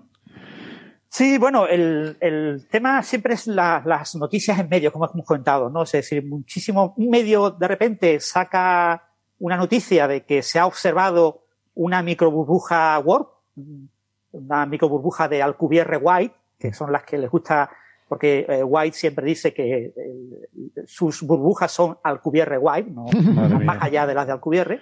Eso, Y- perdona, me recuerda, te- tengo que hacer aquí alusión a mi amigo Rafa Manso, que te, te acuerdas de Rafa el Manso? grande. que eh, en un congreso empieza a poner unos diagramas eh, que eran como diagramas de Feynman, pero aplicados al problema que le está resolviendo. Y dice, y estos diagramas que a mí me gusta llamar de Feynman manso, sigue adelante, y to- todo el mundo empezó a reírse, se dio la vuelta y dice, bueno, también podemos decir manso Feynman, pero soy un tío modesto. Es que grande era este hombre, qué grande. Muy gracioso, Rafa. Un saludo. eh, Un saludo, Rafa, que se te echa de menos. Pues bueno, la, la- la fuente de esa noticia básicamente es una charla que da White en agosto y que está grabada en YouTube. Es una pequeña conferencia de la gente que se dedicaba en el jet, uno de los bueno, estos institutos que hay de, de propulsión. Está el famoso Jet Propulsion Laboratory y hay otros eh, laboratorios de, que trabajan, colaboran con la NASA y que tienen también la palabra propulsion, ¿no? Y, hay una conferencia para los que se dedican a eso, ¿no? O sea, digamos, los que se dedican a hacer motorcitos para la NASA, motores nuevos, etcétera, que tienen financiación de DARPA, etcétera, pues se reúnen de vez en cuando a contar sus cosas, ¿no?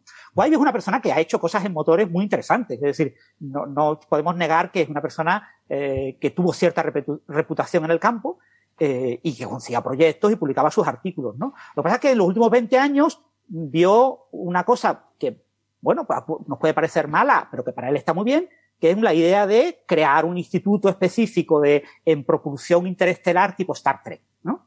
Y, y vio que había una serie de personas, eh, multimillonarios de California y compañía, que le pagaban dinero por hacerlo. Entonces dijo, de puta madre, ¿no? Si yo creo mi instituto, pues aquí puedo vivir del cuento. Entonces él es el director científico del instituto. Ahora ni siquiera es el director del instituto, ahora tiene a otro director y en ese instituto trabaja muchísima gente. Y hay gente que pide proyectos muy serios, ¿eh? De motores iónicos, etcétera. O sea, que es un instituto serio, que tiene su edificio, pero que eh, se ha pagado fundamentalmente por la fama que obtuvo White eh, gracias a eh, crear esa idea del Endrive y de los motores interestelares. ¿no? El, el M-Drive, que- perdona, em- empezó en, en un laboratorio que se llamaba EagleWorks, que, que es un laboratorio de- que hacía trabajos para la NASA de, de desarrollos de, y, te- y tenía una, una sección de desarrollos alternativos experimentales, que es donde metió toda la historia esta del EM Drive. Yo, con- a ver, eh, White habrá hecho sus cosas interesantes, pero con todo mi respeto, es un vende humo. O sea, eh, es una persona que vende humo. Lo hizo con el ¿Quién, Drive quién hace dice que no se puede ser? ¿Quién dice que no se puede ser las dos cosas? Es decir, Sí, sí, alguien claro, que claro. hace algo interesante y que luego vende humo, ¿no? Exactamente, sí, sí, Y bueno, y aquí hemos hablado abundantemente de algún otro caso. Sí, Y- no, no sé qué. Y, y ahora tiene este instituto que llama, además es que hasta el nombre, se, se, ¿cómo era? Limitless Space, no sé qué, espacio. Instituto del Espacio Sin Límites. El espacio sin límites, o sea, pero vamos a ver, eh, o sea, págale a alguien de marketing que te ponga un nombre decente, porque la verdad que vaya ridículo.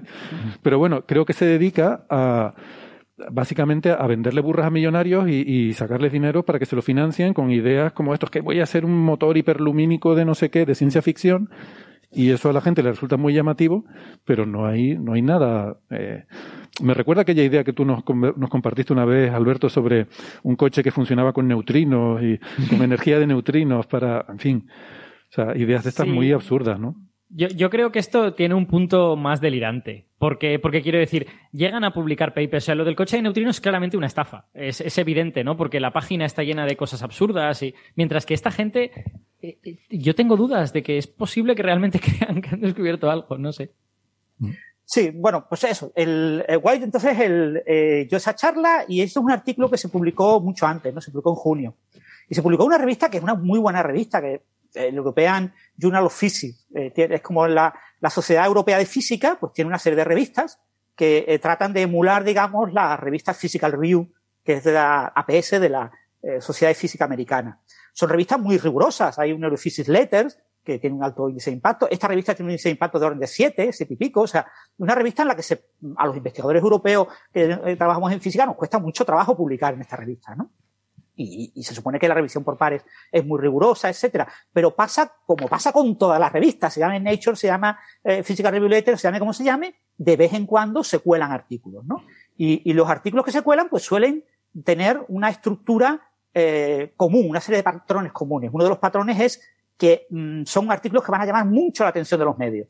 El editor dice, mira, sacrifico rigor científico no pasa nada, es un artículo de los miles que publico, pues un artículo que esté mal, no pasa nada, ¿no? Eh, sacrifico rigor científico por impacto mediático, ¿no? La gente conocerá mi revista, hablará de mi revista, hombre, eso es muy importante, ¿no? Porque de mi revista no habla nadie, ¿no? Eh, ¿quién, quién, cuántos artículos de European Physics eh, hemos discutido en este, en este podcast que es de física, ¿no? Donde, y, y, ya digo, hay la A, la B, la C, hay muchas, o sea, cada una con diferentes temas, ¿no? Y, y después otro, otro de los puntos que tienen este tipo de artículos es que suelen estar firmados por gente muy relevante. O sea, este artículo tiene aquí a, a, a varios firmantes, algunos de los cuales sorprende que, que firmen, son amiguetes de, de White, obviamente, pero son gente que tú no sabes qué han podido hacer, ¿no? Es decir, el, el artículo claramente es un artículo de White y de su coautor, una persona un poco más joven que se llama Jerry Vera, pero después aparece eh, Arun Han, Alexander Burkoleri y Jonathan MacArthur, que son tres popes de eh, la física. Son gente que tiene unos currículum de escándalo, son gente ya con muchos años, con mucha solera y son gente muy reputada. ¿eh? Nosotros no los conocemos porque no nos dedicamos a estudiar las cosas que ellos estudian. Entonces, ¿por qué esta gente firma este artículo? ¿Qué ha aportado esta gente? ¿Pues esta gente son especialistas en, en fuerzas de Casimir? No. ¿Son especialistas en, en, motores? No. O sea, ¿saben algo de relatividad general y, y motores y, métricas? Tampoco. O sea, ¿qué aportan este artículo? No aportan nada. ¿Vale? Aparece en su nombre. Pero su nombre le da un enorme peso. Porque eh, si el, el, editor de la revista selecciona revisores, puede que lo seleccione usando estos nombres. Diciendo, bueno, pues eh, MacArthur es un tío muy listo. ¿En qué trabaja? En esto. Uy, voy a buscar gente de eso. Entonces, coge a alguien y esa persona, uy, este artículo lo firma MacArthur, no me entero de nada, este artículo no tiene ni pie ni cabeza, pero como yo no soy experto en ese área, porque yo en el área de motores eh, interestelares no hay nadie experto, yo no tengo ni zorra idea de lo que dirá este artículo. Pues debe estar bien porque lo firma MacArthur. O, alguien que conozca a Brucoleri dirá lo mismo. Entonces, al final, eh, este patrón de, de que te, te acompañas de gente, de popes que te firman, eso te facilita el colar el artículo. Entonces, en mi opinión, en mi opinión personal, White ha colado el artículo, ha metido un gol a la revista, ¿no? Y, y, si el editor fuera riguroso, debería de retractar, de retirar este artículo, porque no tiene ni pies ni cabeza, ¿no? Mm. entonces, hablemos en serio de lo que dice el artículo. Sí. El artículo, eh, su título ya nos aclara un poquito el asunto. Dice, eh, aplicación del método numérico de la línea del mundo. Esto es un método numérico. ¿eh? Para calcular las geometrías de Casimir eh, particulares, unas geometrías concretas eh, para calcular la, densidad de energía de Casimir en unas geometrías concretas. Y resulta que esa aplicación, de manera no esperada, genera una intersección con la métrica de Alcubierre. Dice, genera una intersección. Es decir, eh, eh, aplicando un método numérico para calcular fuerzas de Casimir, me ha salido algo que, mm, bueno, intersecta con el la título, el es muy raro, ¿eh? El título es muy, muy lo raro. que signifique la palabra intersectar en sí. este, en este ámbito. Claro, es una palabra pues, muy ambigua, ¿no? Muy, muy extraña, ¿no? Muy, muy, muy seleccionada, porque no puedes decir que se parezca, pero cuando tú miras las dos soluciones, miras la solución de Alcubierre, la densidad de energía negativa de materia exótica que tiene la, la burbuja de Alcubierre, y miras la solución que ofrecen estos señores para un cilindro entre dos placas paralelas, literalmente, dos placas paralelas y un cilindro en medio, ¿no? Eh, pues, y solamente una simulación en dos dimensiones. Pues tú miras las dos sol- soluciones y dices, pues no se parecen en nada. Hombre, claro, tiene- hay, hay- hay densidad de energía negativa a un lado del cilindro, entre el cilindro y una pared plana, y entre la otra pared plana. Hay como dos, dos especies de me- medias lunas, de trozos de luna, a ambos lados. Y claro, el motor de Alcubierre tiene una curvatura que tiene una forma de N. Entonces, si la miras en, en- en- en- versión, pues tienes una densidad eh, de, de energía negativa por delante y una densidad negativa por detrás y la parte central donde está la nave, ¿no? Entonces, eh, eh, se parecen, sí, se parecen, pero se parecen como se puede parecer, pues yo qué sé, pues Podría decir que se parece a los anillos de Saturno y por lo tanto Saturno se está moviendo en el hiperespacio o algo así.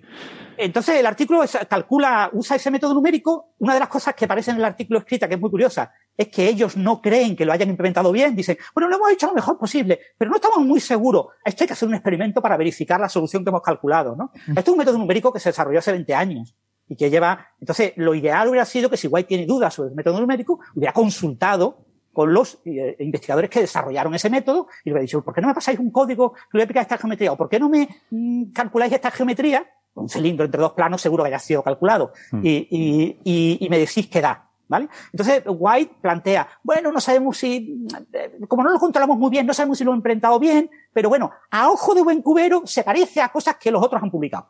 Mm. Se queda así de claro. Un revisor que vea eso, yo trabajo en método numérico, en física computacional. Si yo veo eso en un artículo, digo, mire, perdone, pero eso no es una validación de un método numérico. La validación de un método numérico es coja usted eh, un código de los otros señores y eh, compruebe que para el mismo problema da exactamente lo mismo. Claro. O sea, no podemos confiar en que usted diga, bueno, a mí me recuerda, he visto cosas parecidas en los otros artículos, pero bueno, pero como se supone que White y, el más joven Vera, que supongo que será el que habrá implementado el código, porque no creo que los otros popes, eh, son gente ya muy reputada, con grupos muy grandes, hayan intervenido en eso. Lo mismo alguno de ellos lo ha codificado, en plan, pero no lo sé, porque el artículo no lo pone, ¿no? Entonces, eh, eso es lo que tienen. Tienen una simulación numérica de un problema en 2D que se parece de lejos a el corte transversal, la densidad de energía eh, de materia exótica en una burbuja de Alcubierre. ¿no? Y ahora dicen, vale, Y, esa, y esa es la relación que necesitaban para juntar las la palabras clave y lanzarlo a... entonces dicen, claro, si se parece, pues es que, es que el parecido es muy grande. Si yo en lugar de un cilindro pongo una esfera, el parecido tiene que ser aún mayor. Y tú dices, bueno, ¿y por qué no lo haces? El revisor no les dice que pongan una esfera. No, no, no, es que eso ya es muy complicado para el método numérico, porque ya el método numérico habría que hacerlo en 3D. Es que hay que hacerlo en hacerlo 3D, claro. En 2D Pero bueno. sería un cilindro. Mm. Eh, Entonces, eh, eh, pero el método numérico es trivial de hacer en 3D, es un método numérico que se basa, eh, se llama de la línea del mundo y el nombre está inspirado en la teoría de cuerdas, eh, pero se basan en hacer integrales de camino. Entonces, Eso. integrales de camino son caminos aleatorios y promedias, entonces tienes que calcular la densidad de energía negativa del vacío. Entonces, eh, tienes que calcular eh, la contribución del vacío pues, por integrales de camino y entonces haces un modelo cuasi clásico y metes ahí unos caminitos. Claro, Eso se puede hacer perfectamente en 3D, pero bueno, quizás necesite un informático para hacerlo. Pero bueno, en cualquier caso no lo hacen, pero dicen, como se parece a lo que vendría con una esfera eh, rodeado ya de, un cilindro, dicen, si yo he calculado dos planos paralelos y un cilindro en medio, pues voy a hablar de una esfera eh, en el centro de un cilindro. Bueno, pues ya está. ¿no? Se parecerá, esa solución se parecerá. Y dicen, no, no, pero esta solución ya, una esfera con un cilindro fuera, eh, el resultado es idéntico a la métrica de Alcubierre. Dicen, no, perdona, no es idéntico. Usted no ha mostrado esa figura y usted no ha demostrado que sea idéntico. Y además usted tiene un pequeño problemilla. ¿Cuál es el problemilla? El problemilla es que todos los físicos del mundo saben que eh, la, la fuerza de Casimir, su origen, es que el vacío, eh, cuando está en un volumen más pequeño eh, y por fuera tiene un volumen más grande, el vacío más grande está más vacío que el vacío más pequeño. ¿Por qué? Porque hay longitudes de onda, por ejemplo, electromagnéticas, que caben en el vacío grande que no caben en el pequeño. Entonces, como el vacío grande, yo diré que es más vacío que el pequeño, pues yo diré que el vacío grande tiene energía cero, el pequeño tiene que tener menos energía, es decir, energía negativa. Esa es la idea de la fuerza de Casimir, ¿eh? una idea muy sencilla. Pero si yo cojo un cilindro y tengo dentro del cilindro tengo un vacío y fuera tengo un vacío, no hay fuerza posible. Porque la mecánica estructural del cilindro impide, o sea, hay un equilibrio de fuerza, hay reacción y acción, eh, acción y reacción de newtoniana. Es imposible que haya una White no, fuerza de cree, Casimir. White no cree en la acción y reacción newtoniana. Claro, es imposible que con un cilindro haya fuerza de Casimir en el interior. Es imposible. O sea, no, no hay vuelta de hoja. Cualquiera que haya sepa lo mínimo de Casimir sabe que es imposible que en un cilindro haya dentro energía de Casimir. Pero White no. White dice que no, que eso no, eso es irrelevante. ¿Cómo no lo va a ver? Si lo hay en dos placas paralelas, tiene que haberlo con un cilindro en medio, tiene que haberlo en un cilindro con una esfera en medio. ¿no? Entonces él dice que, eh, eh, entonces si se hiciera el experimento, y él dice que lo va a hacer, pues se obtendría una burbuja de Watt. ¿Vale? O sea, si yo cogiera un cilindro y dentro metiera una esfera, eh, tienen que ser micrométricos, y midiera la densidad de energía eh, eh, en ese vacío, obviamente no va a haber, porque no, vas a poder medir nada, pero imaginaros que existiera mágicamente, pues mágicamente eh, se habría formado ahí una burbuja. ¿no? Entonces, bueno, pero ese, argumento es absolutamente, ese argumento no se sostiene por ningún lado. O sea, no, no, hay mente humana en la que quepa la chorrada de decir que, eso pasa, ¿no? Pero bueno, no pasa nada. Él dice eso. Y dice, bueno, pues ya que tenemos una burbuja Warp, pues propongo un experimento que vamos a hacer en el en el En nuestro instituto, vamos a hacer un experimento en el que vamos a poner, son tres o cuatro, ¿no? ¿Cuántos son? Eh, eh, No, Vamos a varios, poner, más. eh, A ver, a ver. cinco, Cinco, eran cinco, sí. estructuras de este tipo. Vamos a poner cinco estructuras, vamos a poner cinco eh, eh, troncos de cilindros, o sea, trozos, cilindros con una esferita en medio, los vamos a poner en fila. Y claro, si ponemos cinco, la fuerza de Casimir y, y, y, y la superluminosidad se multiplicará por cinco. Y dice, pero vamos a ver, ¿de qué está hablando este hombre? Entonces va cinco veces más rápido. Es de una burbuja y lo que pasa ocurre dentro de la burbuja y fuera de la burbuja el universo es asintóticamente plano, es plano. Y fuera de la burbuja el universo no se altera. Eh, eh, eh, como si pongo cinco burbujas separadas con una cierta distancia, cada una va independiente. No, no hay ningún tipo de efecto. O sea, no hay nada que pueda escapar de una burbuja warp y llegar a otra burbuja warp y hacer que la burbuja warp anterior se acelere de alguna manera o le pase algo. Pero claro, White dice, es verdad, la gente puede que se dé cuenta de eso y diga, no, vamos a hacer un agujerito. Entonces recorre todo, todas las esferas en el dibujito y pone una- un agujerito transversal a los cinco eh, cilindros con su esferita en medio, como para, que- como para dar la sensación, no, no, es que en realidad lo que pasa es que la energía negativa, warp, superlumínica, sale de la esfera, se emite como una especie de chorro y llega a la otro y la afecta y entonces se acumulan los efectos. O sea, una cosa absolutamente irrisoria, sin absolutamente ningún sentido. ¿no? Todo eso son Entonces, dibujos. O sea, eso es son un dibujo, dibujos. ¿vale? No Es un tiene dibujo. ninguna, ninguna y entonces lo justificación que, lo acaba nada. diciendo White es que lo va a hacer, ¿vale? Que va a montar este experimento y que va a comprobar que todo esto es verdad y que, y que va a lograr un- una burbuja warp eh, microscópica. Lo pondrá al lado del microondas en forma de cono. Oye, cuando, antes cuando- de, cuando llega Plutón que avise. Cuando ya, perdón, que avise. Antes de seguir, veo que Alberto ha recibido una llamada telefónica que nos había dicho que a lo mejor iba a tener que ausentarse un momento porque había una llamada que era importante que tenía que recibir. Y no sé si nos quieres comentar, Alberto, o igual es una Pero, cosa oye, personal. ¿qué- qué- joder. No, yo quiero saber quién, quién llama a Alberto. Pero tío, o sea, ¿le vas a meter en el compromiso al hombre de ahora por esto? Claro, En claro. directo. No, no, que va, cero compromiso. O sea, si- No, es que ya lo hemos que hablado. Ah, bueno. Nosotros hemos hablado. que Ah, Llevo, llevo unos días en mi casa en observación porque tuve un contacto con un positivo, vamos, que comimos juntos, eh, un amigo y yo, y esa tarde mi amigo dio positivo en test de antígenos y unos días después en PCR, y estaba yo esperando que me dieran mi PCR para ver si, si tengo COVID o no tengo COVID. Y yo estoy bien, no tengo, no tengo síntomas ni nada. Bueno, tengo síntomas indistinguibles de la propia hipocondria. Si yo no supiera que me tengo que fijar, no me habría fijado en ninguno de los síntomas en los que me he fijado en los últimos días. Eso, eso Eh, es un punto muy interesante y muy importante. Hombre, hombre, sí. o sea, quiero decir, yo ayer tenía ligero dolor articular, un poquito de dolor de garganta, pero estoy convencido de que me preguntas cualquier otro día y dices, claro, Alberto, has dormido cinco horas y media. ¿Cómo no vas a tener estas pequeñas molestias? En fin, tonterías. Que, que total, que esta mañana me han hecho, me han hecho PCR para saber si, si salía ya o no, porque fue el jueves pasado. Me hicieron una PCR el sábado, pero esa era muy pronto y esa dio negativa. eh, eh, y esta era la buena, digamos, y eh, han perdido mi PCR. Con lo ¿Cómo? que todavía no, no lo sabemos, sí, sí. Han perdido la muestra, mañana me hacen otra. en fin, estas cosas suceden. Claro, pues cuando uno hace miles de PCRs al día, pues supongo que a alguien le toca la China de que le pierden la suya y así. Hombre, yo había oído hablar de resultados inconcluyentes o de tal, pero no sabía que es que se perdía la PCR. Yo pensaba que es que no. La PCR ser. Pero hay una, hay, hay una no posibilidad, hay una posibilidad adicional que es que hayan puesto eso un poco para quedar bien, porque eh, un minuto después de que me hicieran la PCR, ya sabéis que la PCR eh, nasal consiste en que te meten un palillito de estos, te hurgan un poquitín ahí y ya está. Pues han tenido mala suerte y me deben de haber roto una arteria, porque un minuto después de salir he dicho, uy, porque tengo yo aquí tanta cosa en la nariz y resulta que me estaba saliendo un poquito de sangre. Ah. Entonces igual es que el palillo ha salido con sangre y, y eso no les vale, claro. eh. O sea, Sí. es bastante probable que ese haya sido el problema. Vale, el hisopo. Mm, Eh, el hisopo, hisopo. exacto. Sí, señor. No el isótopo. Perdonad, perdonad por la, la interrupción. Sí. No, bueno, pues nada, era por asegurarnos de que estabas bien y... Bueno, No, pues nada, ver, seguiremos esperando.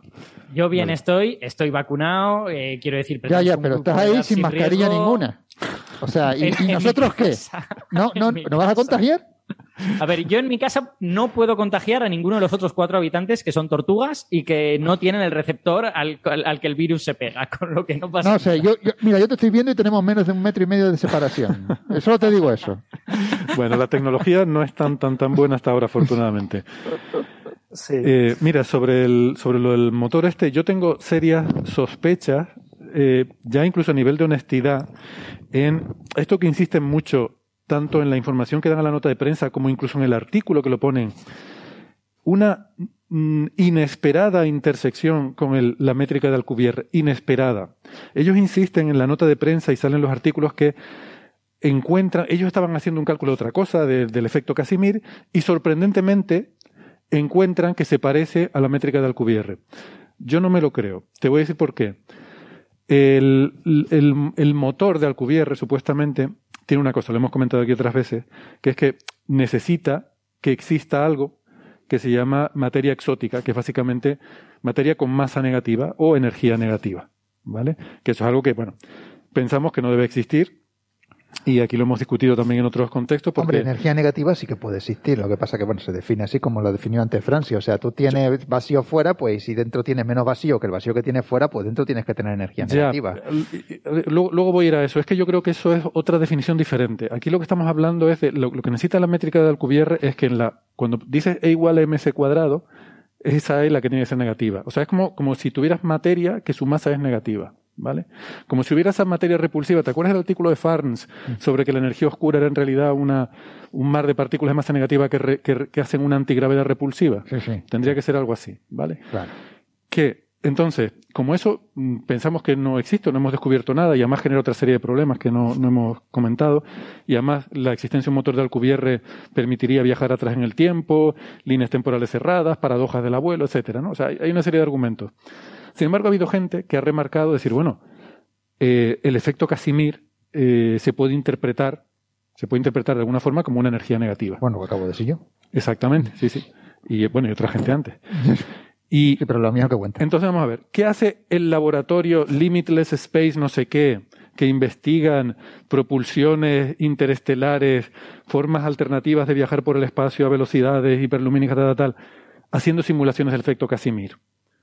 ¿Por qué están trabajando ellos en el efecto Casimir? Obviamente, porque es la única forma que se conoce de tener algo que se pueda interpretar como energía negativa y que lo puedas hilar con la métrica de Alcubierre. O sea, no es inesperado. Tú estás trabajando en eso porque el rollo de la energía negativa es un hilo del que esperas tirar para intentar sacar una máquina de Alcubierre. O sea, a mí no me vengan a vender la burra de que le salió por casualidad. A ver, a ver, no, espera, que, es que yo el otro día fui a una cafetería que hay ahí enfrente a tomarme un tecito y por el camino me intercepté con una métrica de Barsil y ahora mismo yo tengo una teoría nueva sobre agujeros negros.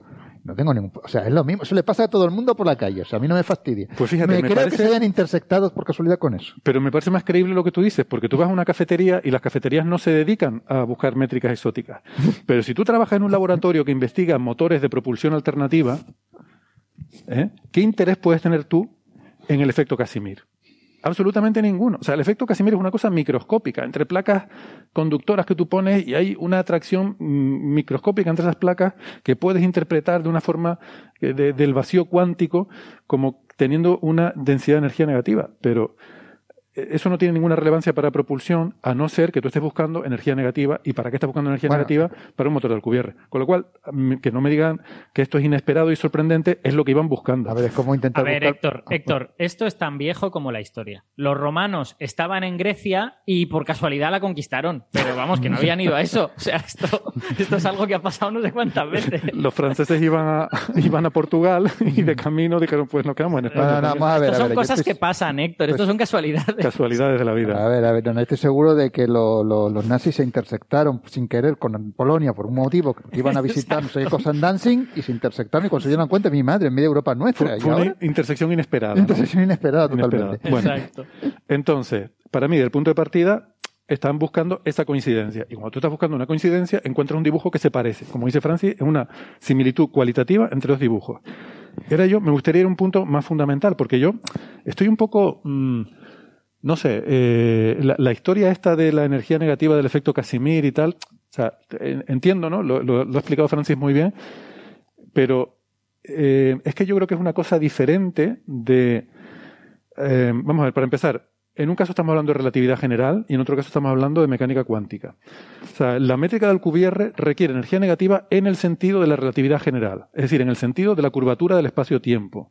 Yo creo que eso no es lo mismo que la, energía negativa, que es, o sea, que, que es una interpretación eh, diferente de lo que quiere decir energía negativa en ese contexto cuántico, que al fin y al cabo es un offset, es un, es decir, dónde pongo el valor de referencia. Lo que nos dice la física cuántica es que no existe el vacío, vacío, vacío. Quiere decir que siempre hay algo en el vacío. Entonces es como si el vacío normal tuviera una densidad de energía X y la- el que hay entre las placas tiene una densidad de energía menor que X. Entonces yo siempre puedo poner la referencia de energía, el cero de energía donde yo quiera y decir que, pues si esto es cero, todo lo que está por debajo es negativo. No, yo creo que esto tiene más que ver con los infinitos incluso. Tú vas a decir, bueno, es que hay infinitos que son más infinitos que otros y todos lo aceptamos con tranquilidad. No es lo mismo un infinito de x a la cuarto que un infinito de x a la x a la x. El otro es más infinito que ese infinito. Pues lo mismo pasa con el vacío. Hay vacíos, pero hay vacíos que son más vacíos que otros. Y tú nunca podrás tener un vacío. eh, si tú quieres un vacío físico, pues tendrás un vacío físico más vacío o menos vacío que otros vacíos. Pero nunca tendrás un vacío eh, filosófico como el que dice. Bueno, exacto. Ese Nunca vacío va a haber un filosófico, vacío filosófico. sería el de energía cero, pero eso no existe. No, Siempre hay una energía del vacío. Bueno, A ver, a ver si, si lo, lo puedo parafrasear de esta manera y me dicen si están de, de acuerdo o no. So- Solo una cosita, Eh, perdona, antes, antes de sí. esto, Gastón, eh, y, y además, como uno es de relatividad general y otro es de mecánica cuántica, vamos a necesitar algo como la teoría de cuerdas que nos junte las dos cosas y nos diga si es lo mismo o no. Hipótesis. No, pero a ver, hay una diferencia esencial entre relatividad general y relatividad especial y es la siguiente. Solo a partir de la relatividad general el valor de la energía per se es importante. Toda la física, incluyendo la relatividad especial, inclu- incluyendo la mecánica cuántica, que a veces se dice mal, lo que importa es la diferencia de energías entre configuraciones. Solo en relatividad general el valor neto de la energía pasa a ser importante. Por ejemplo, si existe o no la constante cosmológica, el universo se comporta de manera distinta, si hay energía o no. Entonces, hasta la física de relatividad, relatividad general exclusive, lo único que importaba era la diferencia de energías. En particular, en los fenómenos cuánticos como el efecto Casimir. Es cierto que dice Bernabé, cuando uno calcula esa densidad de energía, da negativo, infinito.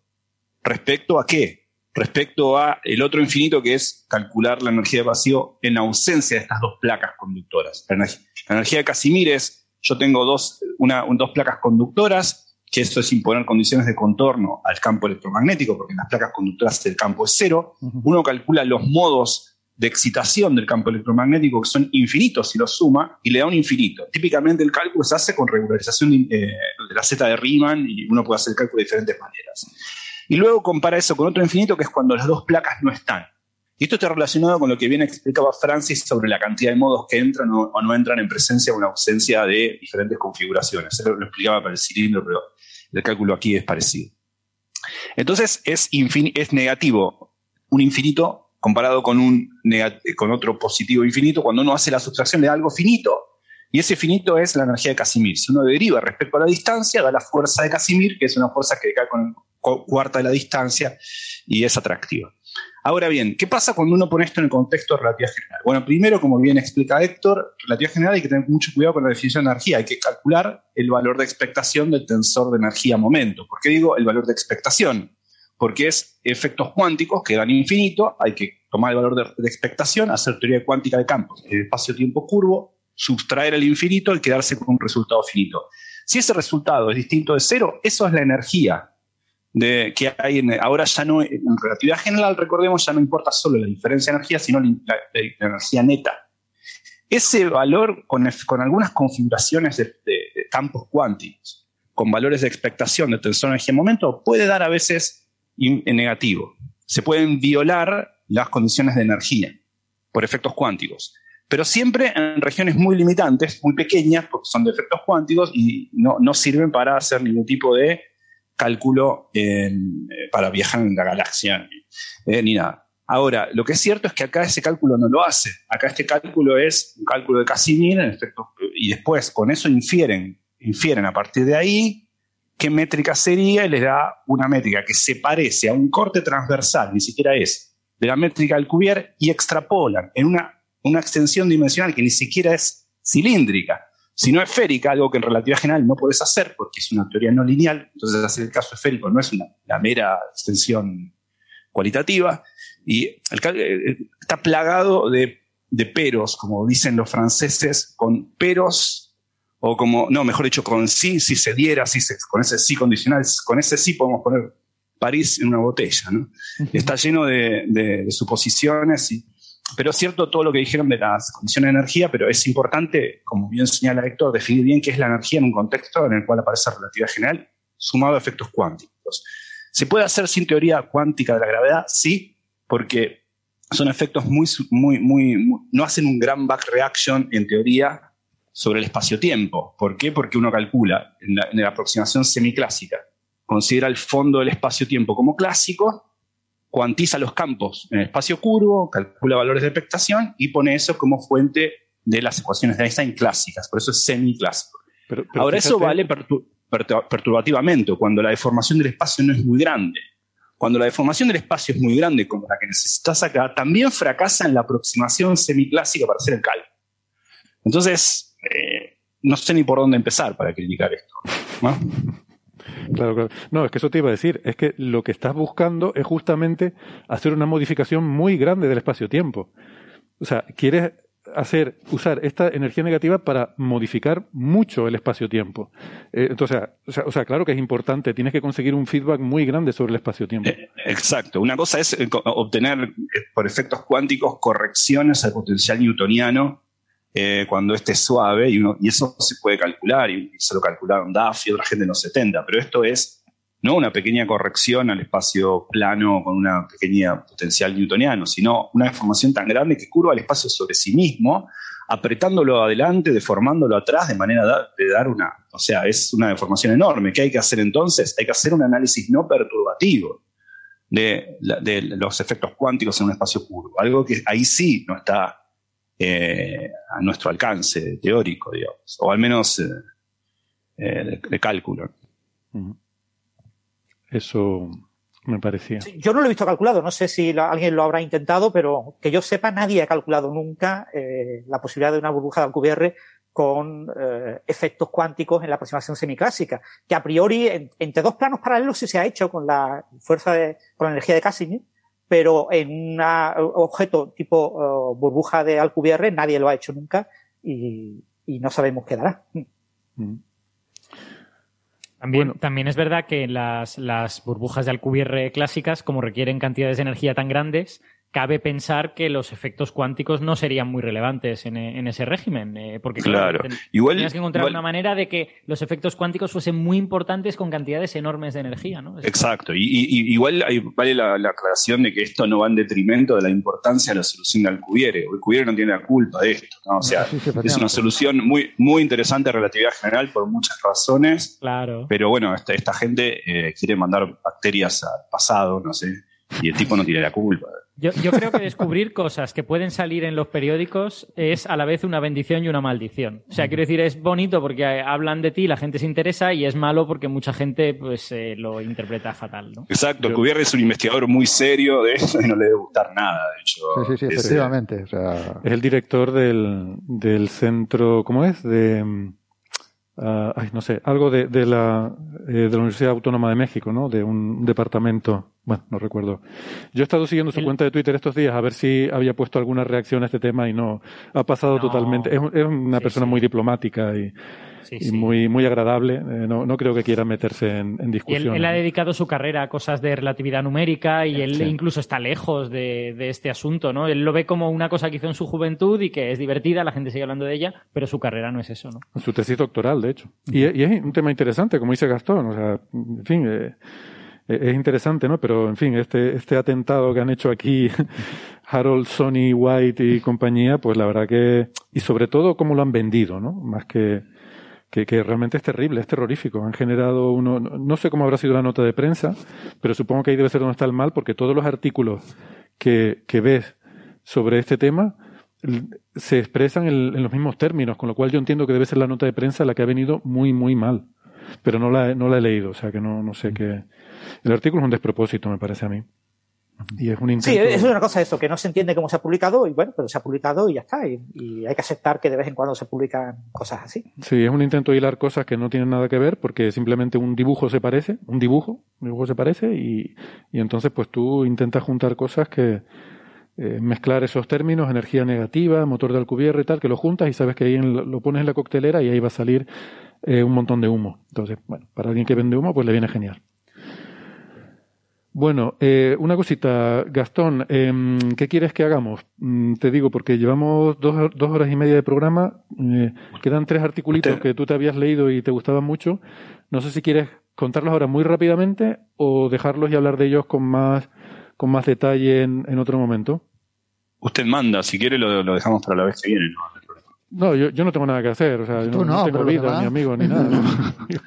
O si, Te puedes si ir no los puedo comentar solamente Ay, como, como tres, como tres briefs muy, muy, o sea, muy, muy brevemente, digamos. Eh, hab- había, hubo varios resultados importantes, todo el mundo, digo, noticias relacionadas con astrofísica relativista, a eso me refiero. Porque hay muchas otras noticias, incluso astro- astronómicas interesantes, como por ejemplo la llegada de la sonda Parker eh, o un montón de otras cosas. Pero digo, eh, en lo que hace a la relatividad, a la teoría relativista, que es de lo único que puedo hablar, eh, y hasta ahí nomás, eh, po- podemos decir que hubo tres noticias importantes en la semana con diferente grado de importancia. Uno es, eh, habrán visto, hay, hay paper en Astrophysical Journal de Cecil y otras personas, en el cual, en el cual lo, que, lo que muestran es que cierto indicio de que hay un pequeño jet, un tímido jet, en el agujero negro del centro de nuestra galaxia, Sagitario A estrella. Es un agujero negro de poquito más de 4 millones de masas solares, que está a 25.000 años luz de acá, en la dirección de Sagitario, por si alguien quiere comprarse una máquina que pudiera ir rápidamente. Entonces, es, es, eh, eh, tomando datos de, eh, de, NASA, de, de, de- ALMA, perdón, de Hubble, cuando digo NASA me refiero al Hubble, ¿no? de ALMA, de Hubble, un montón, y haciendo simulaciones de magnetohidrodinámica, estas personas lo que hicieron fue mostrar que hay indicios de un pequeño jet, un tímido jet en el- ya había indicios de esto en el 2013, había paper que habían reportado que en la parte sur del agujero negro había indicios. ¿Qué quiere decir un indicio de un jet? Hay muy, muy cerca del agujero negro, estamos hablando de 0,5 parsec, o sea, 15 años luz eh, del agujero negro. Eh, uno puede, puede ver ahí que, que hay, hay mucho gas y ese gas se ve ligeramente deformado, como si hubiese habido una, una, la presencia de un jet, uno puede calcular más o menos eh, cuándo y unos, hace unos 2000 años. ¿no? Perdona, No hay que confundir esto. Hay, hay algo que no me cuadra con. ¿Qué, qué dijiste? ¿0,15 parsecs? O- no, no entendí bien. 0,5 parsec. 0,5 parsecs. Entonces 1,5 años luz o algo así. Creo que dijiste 15. Eh, Casi dos años luz, ¿no? Claro, 1,5 años luz. Bueno, pero algo me dice que quizá era un poco más. Bueno, pero unos pocos años luz. Eh, eh, creo que debía, debía- entonces debía ser 50 parsec. Sí, porque eh, 5 parsec. Eh, sí, 15 yo creo que son 15, eh, 15 años. Eh, una- es, es algo muy pequeño, pero lo que se ve no es el jet en sí, sino la deformación de la distribución de gas en torno a Sagitario A estrella. No, hay- no hay que confundir esto con, eh, con esas, esos dos lóbulos enormes que había mostrado Rosita hace tiempo, el año pasado recordarán la noticia, que eso era una suerte de eh, indicio de que había una actividad mucho más grande, pretérita, de Sagitario A estrella, que, había, por decirlo de alguna forma, tallado en el centro galáctico dos grandes lóbulos. Esto no es esa, esa actividad pretérita que se estima de hace dos millones de años, sino de que hace más o menos unos dos mil años hay un jet que perforó mucho menos, pero el gas que está eh, en unos pocos años luz en torno al centro galáctico. Eh, entonces, esa es un poco la noticia, eh, esa evidencia de la presencia de un jet en Sagitario Estrella, que recordemos es un agujero negro, unos millones de masas solares, pero a diferencia de otras galaxias, nuestro, nuestro agujero negro parece ser silente, parece acretar cada tanto gas de materia que viene por ahí, pero no estar, no tener un gran disco de acreción y dos jets muy energéticos, Bueno, parece que hay unos tímidos jets. Cuando digo hay, me refiero a los últimos miles de años, ¿no? Porque tiene una actividad intermitente ese agujero negro. Entonces, ese es un poco. Si uno, Sí. eh, en las fechas en las que estamos, a las puertas de las celebraciones navideñas, y si uno se Exacto. olvida de las incertidumbres y las barras de error y estas cosas, has dicho hace unos bíblico dos mil esto. años, es bíblico, ¿no? Esto es bíblico. O sea, hace dos mil años viene Jesucristo al mundo y, y- y el agujero negro del centro de galaxia suelta un jet. Emite, emite un jet. Claro. Ya no, no tenemos que pensar solo en Estrella de Belén, ahora estamos más avanzados, podemos ver el, ¿Casualidad? jet de Belén. No lo sabemos. Queda el Cada misterio uno, ahí. cada uno lo lee como quiera. Yo, yo por ejemplo, veo claro que es un rayo de la muerte que viene desde el centro de nuestra galaxia, ¿no? Es- Ay, ay, Pero hace dos mil años. ¿Qué Mira, pasó hace dos mil años? Si hay, si hay una frase que yo detesto es sobre gustos no hay nada escrito. Porque imagínense Teodor Adorno y toda la gente que escribió sobre estética se quiere matar. Boris, he trabajado toda mi vida en eso. Ahora, sobre pareidolias no hay nada escrito. Cada uno puede ver los símbolos que quiera en el cielo o en el centro galáctico. Esa es una. La otra, la otra noticia que me pareció importante es una perdona, observación. ha- habría que, Sí. tendría que estar bien sincronizado, porque claro, estamos viendo eh, eso de. eh, A ver, estamos aquí a 20.000 años de luz del centro galáctico. O sea, hay que tener en cuenta también el retardo. Pero bueno, está, bien- Claro, está bien si, te- si tenemos, en- si, si tenemos, si le sumamos 25.000 años luz, a- el 25.000 años a esos 2.000, nos tenemos que ir ya a, eh, a- a leer el- la, Atlántida del Critias de Platón. No, no sé qué, qué civilización habrá tenido algún evento importante, algún Mesías. Pero bueno, la segunda noticia importante, o al menos interesante para mí, es, es la observación minuciosa durante 16 años de un pulsar. De hecho, es un sistema doble de dos pulsar. Eh, si alguien lo quiere buscar, es el PCR J0737 3039A barra B. Recordemos que la sigla. PCR, a París se está partiendo la caja porque has dicho PCR. han perdido también. PCR. se perdón, perdón.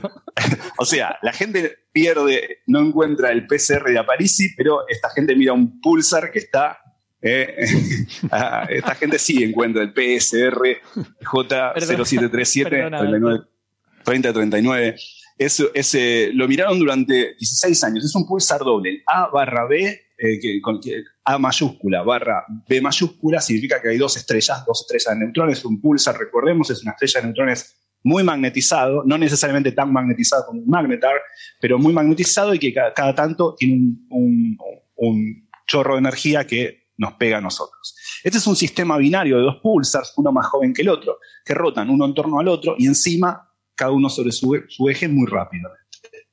Eh, esto, esto, este sistema binario lo que hace es que al ser dos, nos permite mirar el periodo de, de- de giro con mucho cuidado. Y esta gente lo observó, es un paper que salió en Physical Review X hace poco, de Kramer y otra gente, eh, que lo miraron durante 16 años y qué pudieron hacer con ellos. Aquello que hicieron Hulse y Taylor, que les valió el premio Nobel en la década del 90, es ver cómo va cambiando con el tiempo el periodo de, gi- de giro de esto, porque son, son objetos compactos que giran muy, muy rápidamente, emiten entonces ondas gravitacionales y esas ondas gravitacionales se les lleva energía y los va haciendo cada vez más lento, pero muy poquito. Por eso se necesita no solamente mucha precisión, sino 16 años de observación.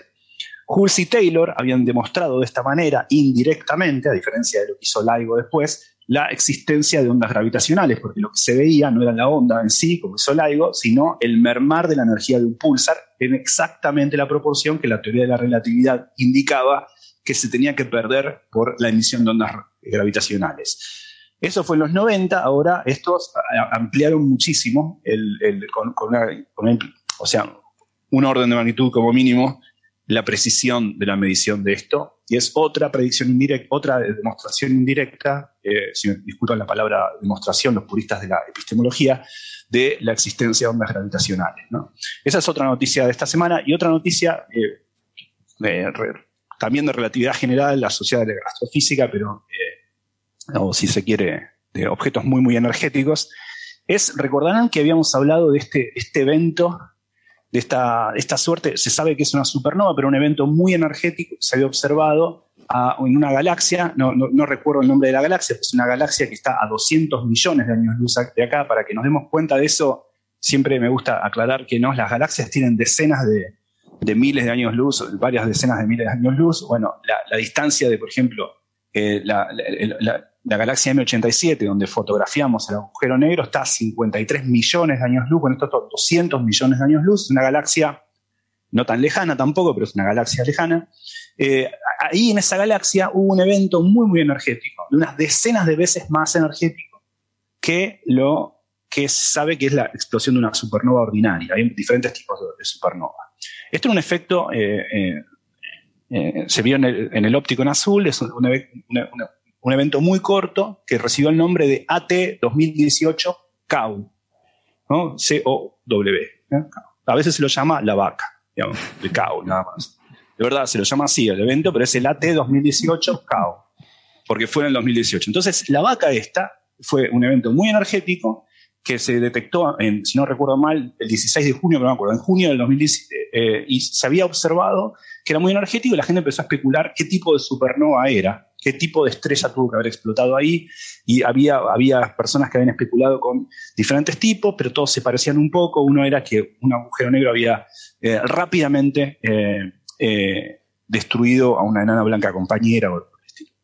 Bueno, la idea es que lo que, lo que hicieron ahora eh, salió un paper en, Nature Astronomy esta semana de Pasham y otras personas que mostraron que eh, hay evidencia, analizando ahora los X muy cuidadosamente, hicieron un análisis minucioso de rayos X proveniendo de ahí, y vieron que hay eh, una, actividad y con cierta, con cierta periodicidad de 4 milisegundos, es algo muy corto. Cuando las cosas astrofísicas son muy cortas, significa que la dinámica que ocurre no puede ser muy grande, porque si algo pega la vuelta a algo, por ejemplo, si tarda muy poco, tiene que ser algo muy compacto, y así deducen que eh, eh, en el lugar donde estuvo ese evento tiene que haber un, objeto muy compacto. Muy compacto significa de unos, mil, de unos mil kilómetros más o menos. Tiene que haber un objeto de mil kilómetros.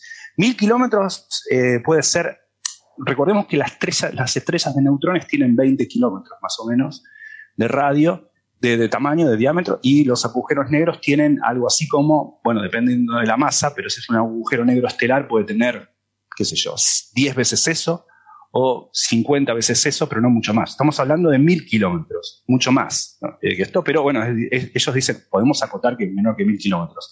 Pero mil kilómetros es algo lo suficientemente es grande para hacer un agujero negro estrella de neutrones, pero esa es la cota. Puede ser de 20 kilómetros perfectamente. Y es algo muy chico como para hacer otra cosa. Entonces, lo que ellos demuestran es que la, eh, la observación de rayos X del lugar donde ocurrió el evento AT218 2018 CAO. Ahora ahí hay un objeto muy compacto que probablemente sea un agujero negro o una estrella de neutrones, no está descartado, lo cual implica que, bueno, la asociación a que fue una supernova de algún tipo que terminó en un agujero negro, destruyendo, por ejemplo, una enana blanca, que era lo que se creía como una de las hipótesis, es plausible. Ahora vemos que ahí hay un evento, un, perdón, un objeto muy compacto. Bueno, esas son yo lo que remarcaría esta semana, aparte lo de Parker, que hablaremos en otro momento, sobre todo porque no sé nada de esas cosas y eh, no me gusta hablar de cosas que no sé, sí, pero adelante hay gente que sabe, no me a ver, si estás en Coffee Break y no quieres hablar de cosas que no sabes, mm, no tienes el nivel. Hay que tener mucha cara dura aquí para, venir a, todo esto.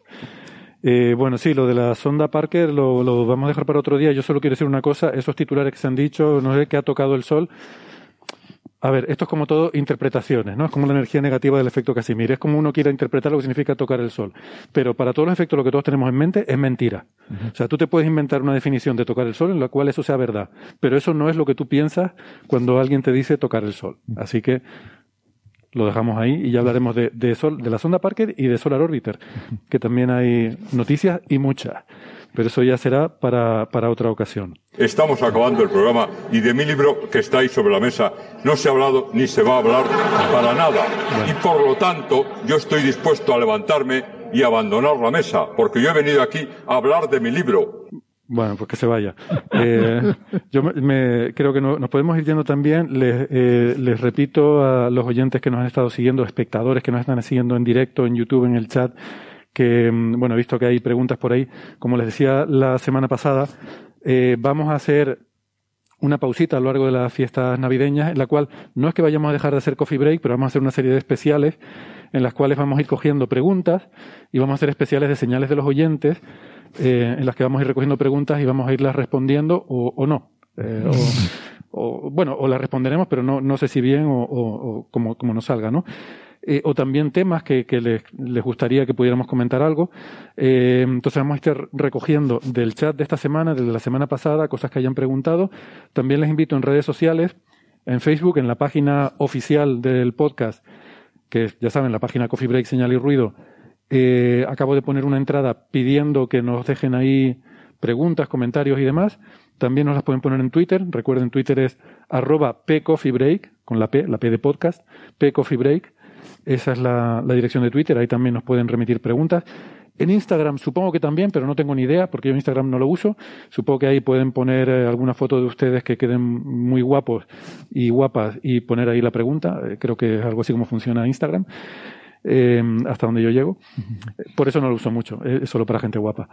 Y mm, bueno, iremos, como digo, eh, seleccionando las preguntas más fáciles, la, eh, la, no, la, las más interesantes y haremos algunos, intentaremos hacer algunos audios estos días.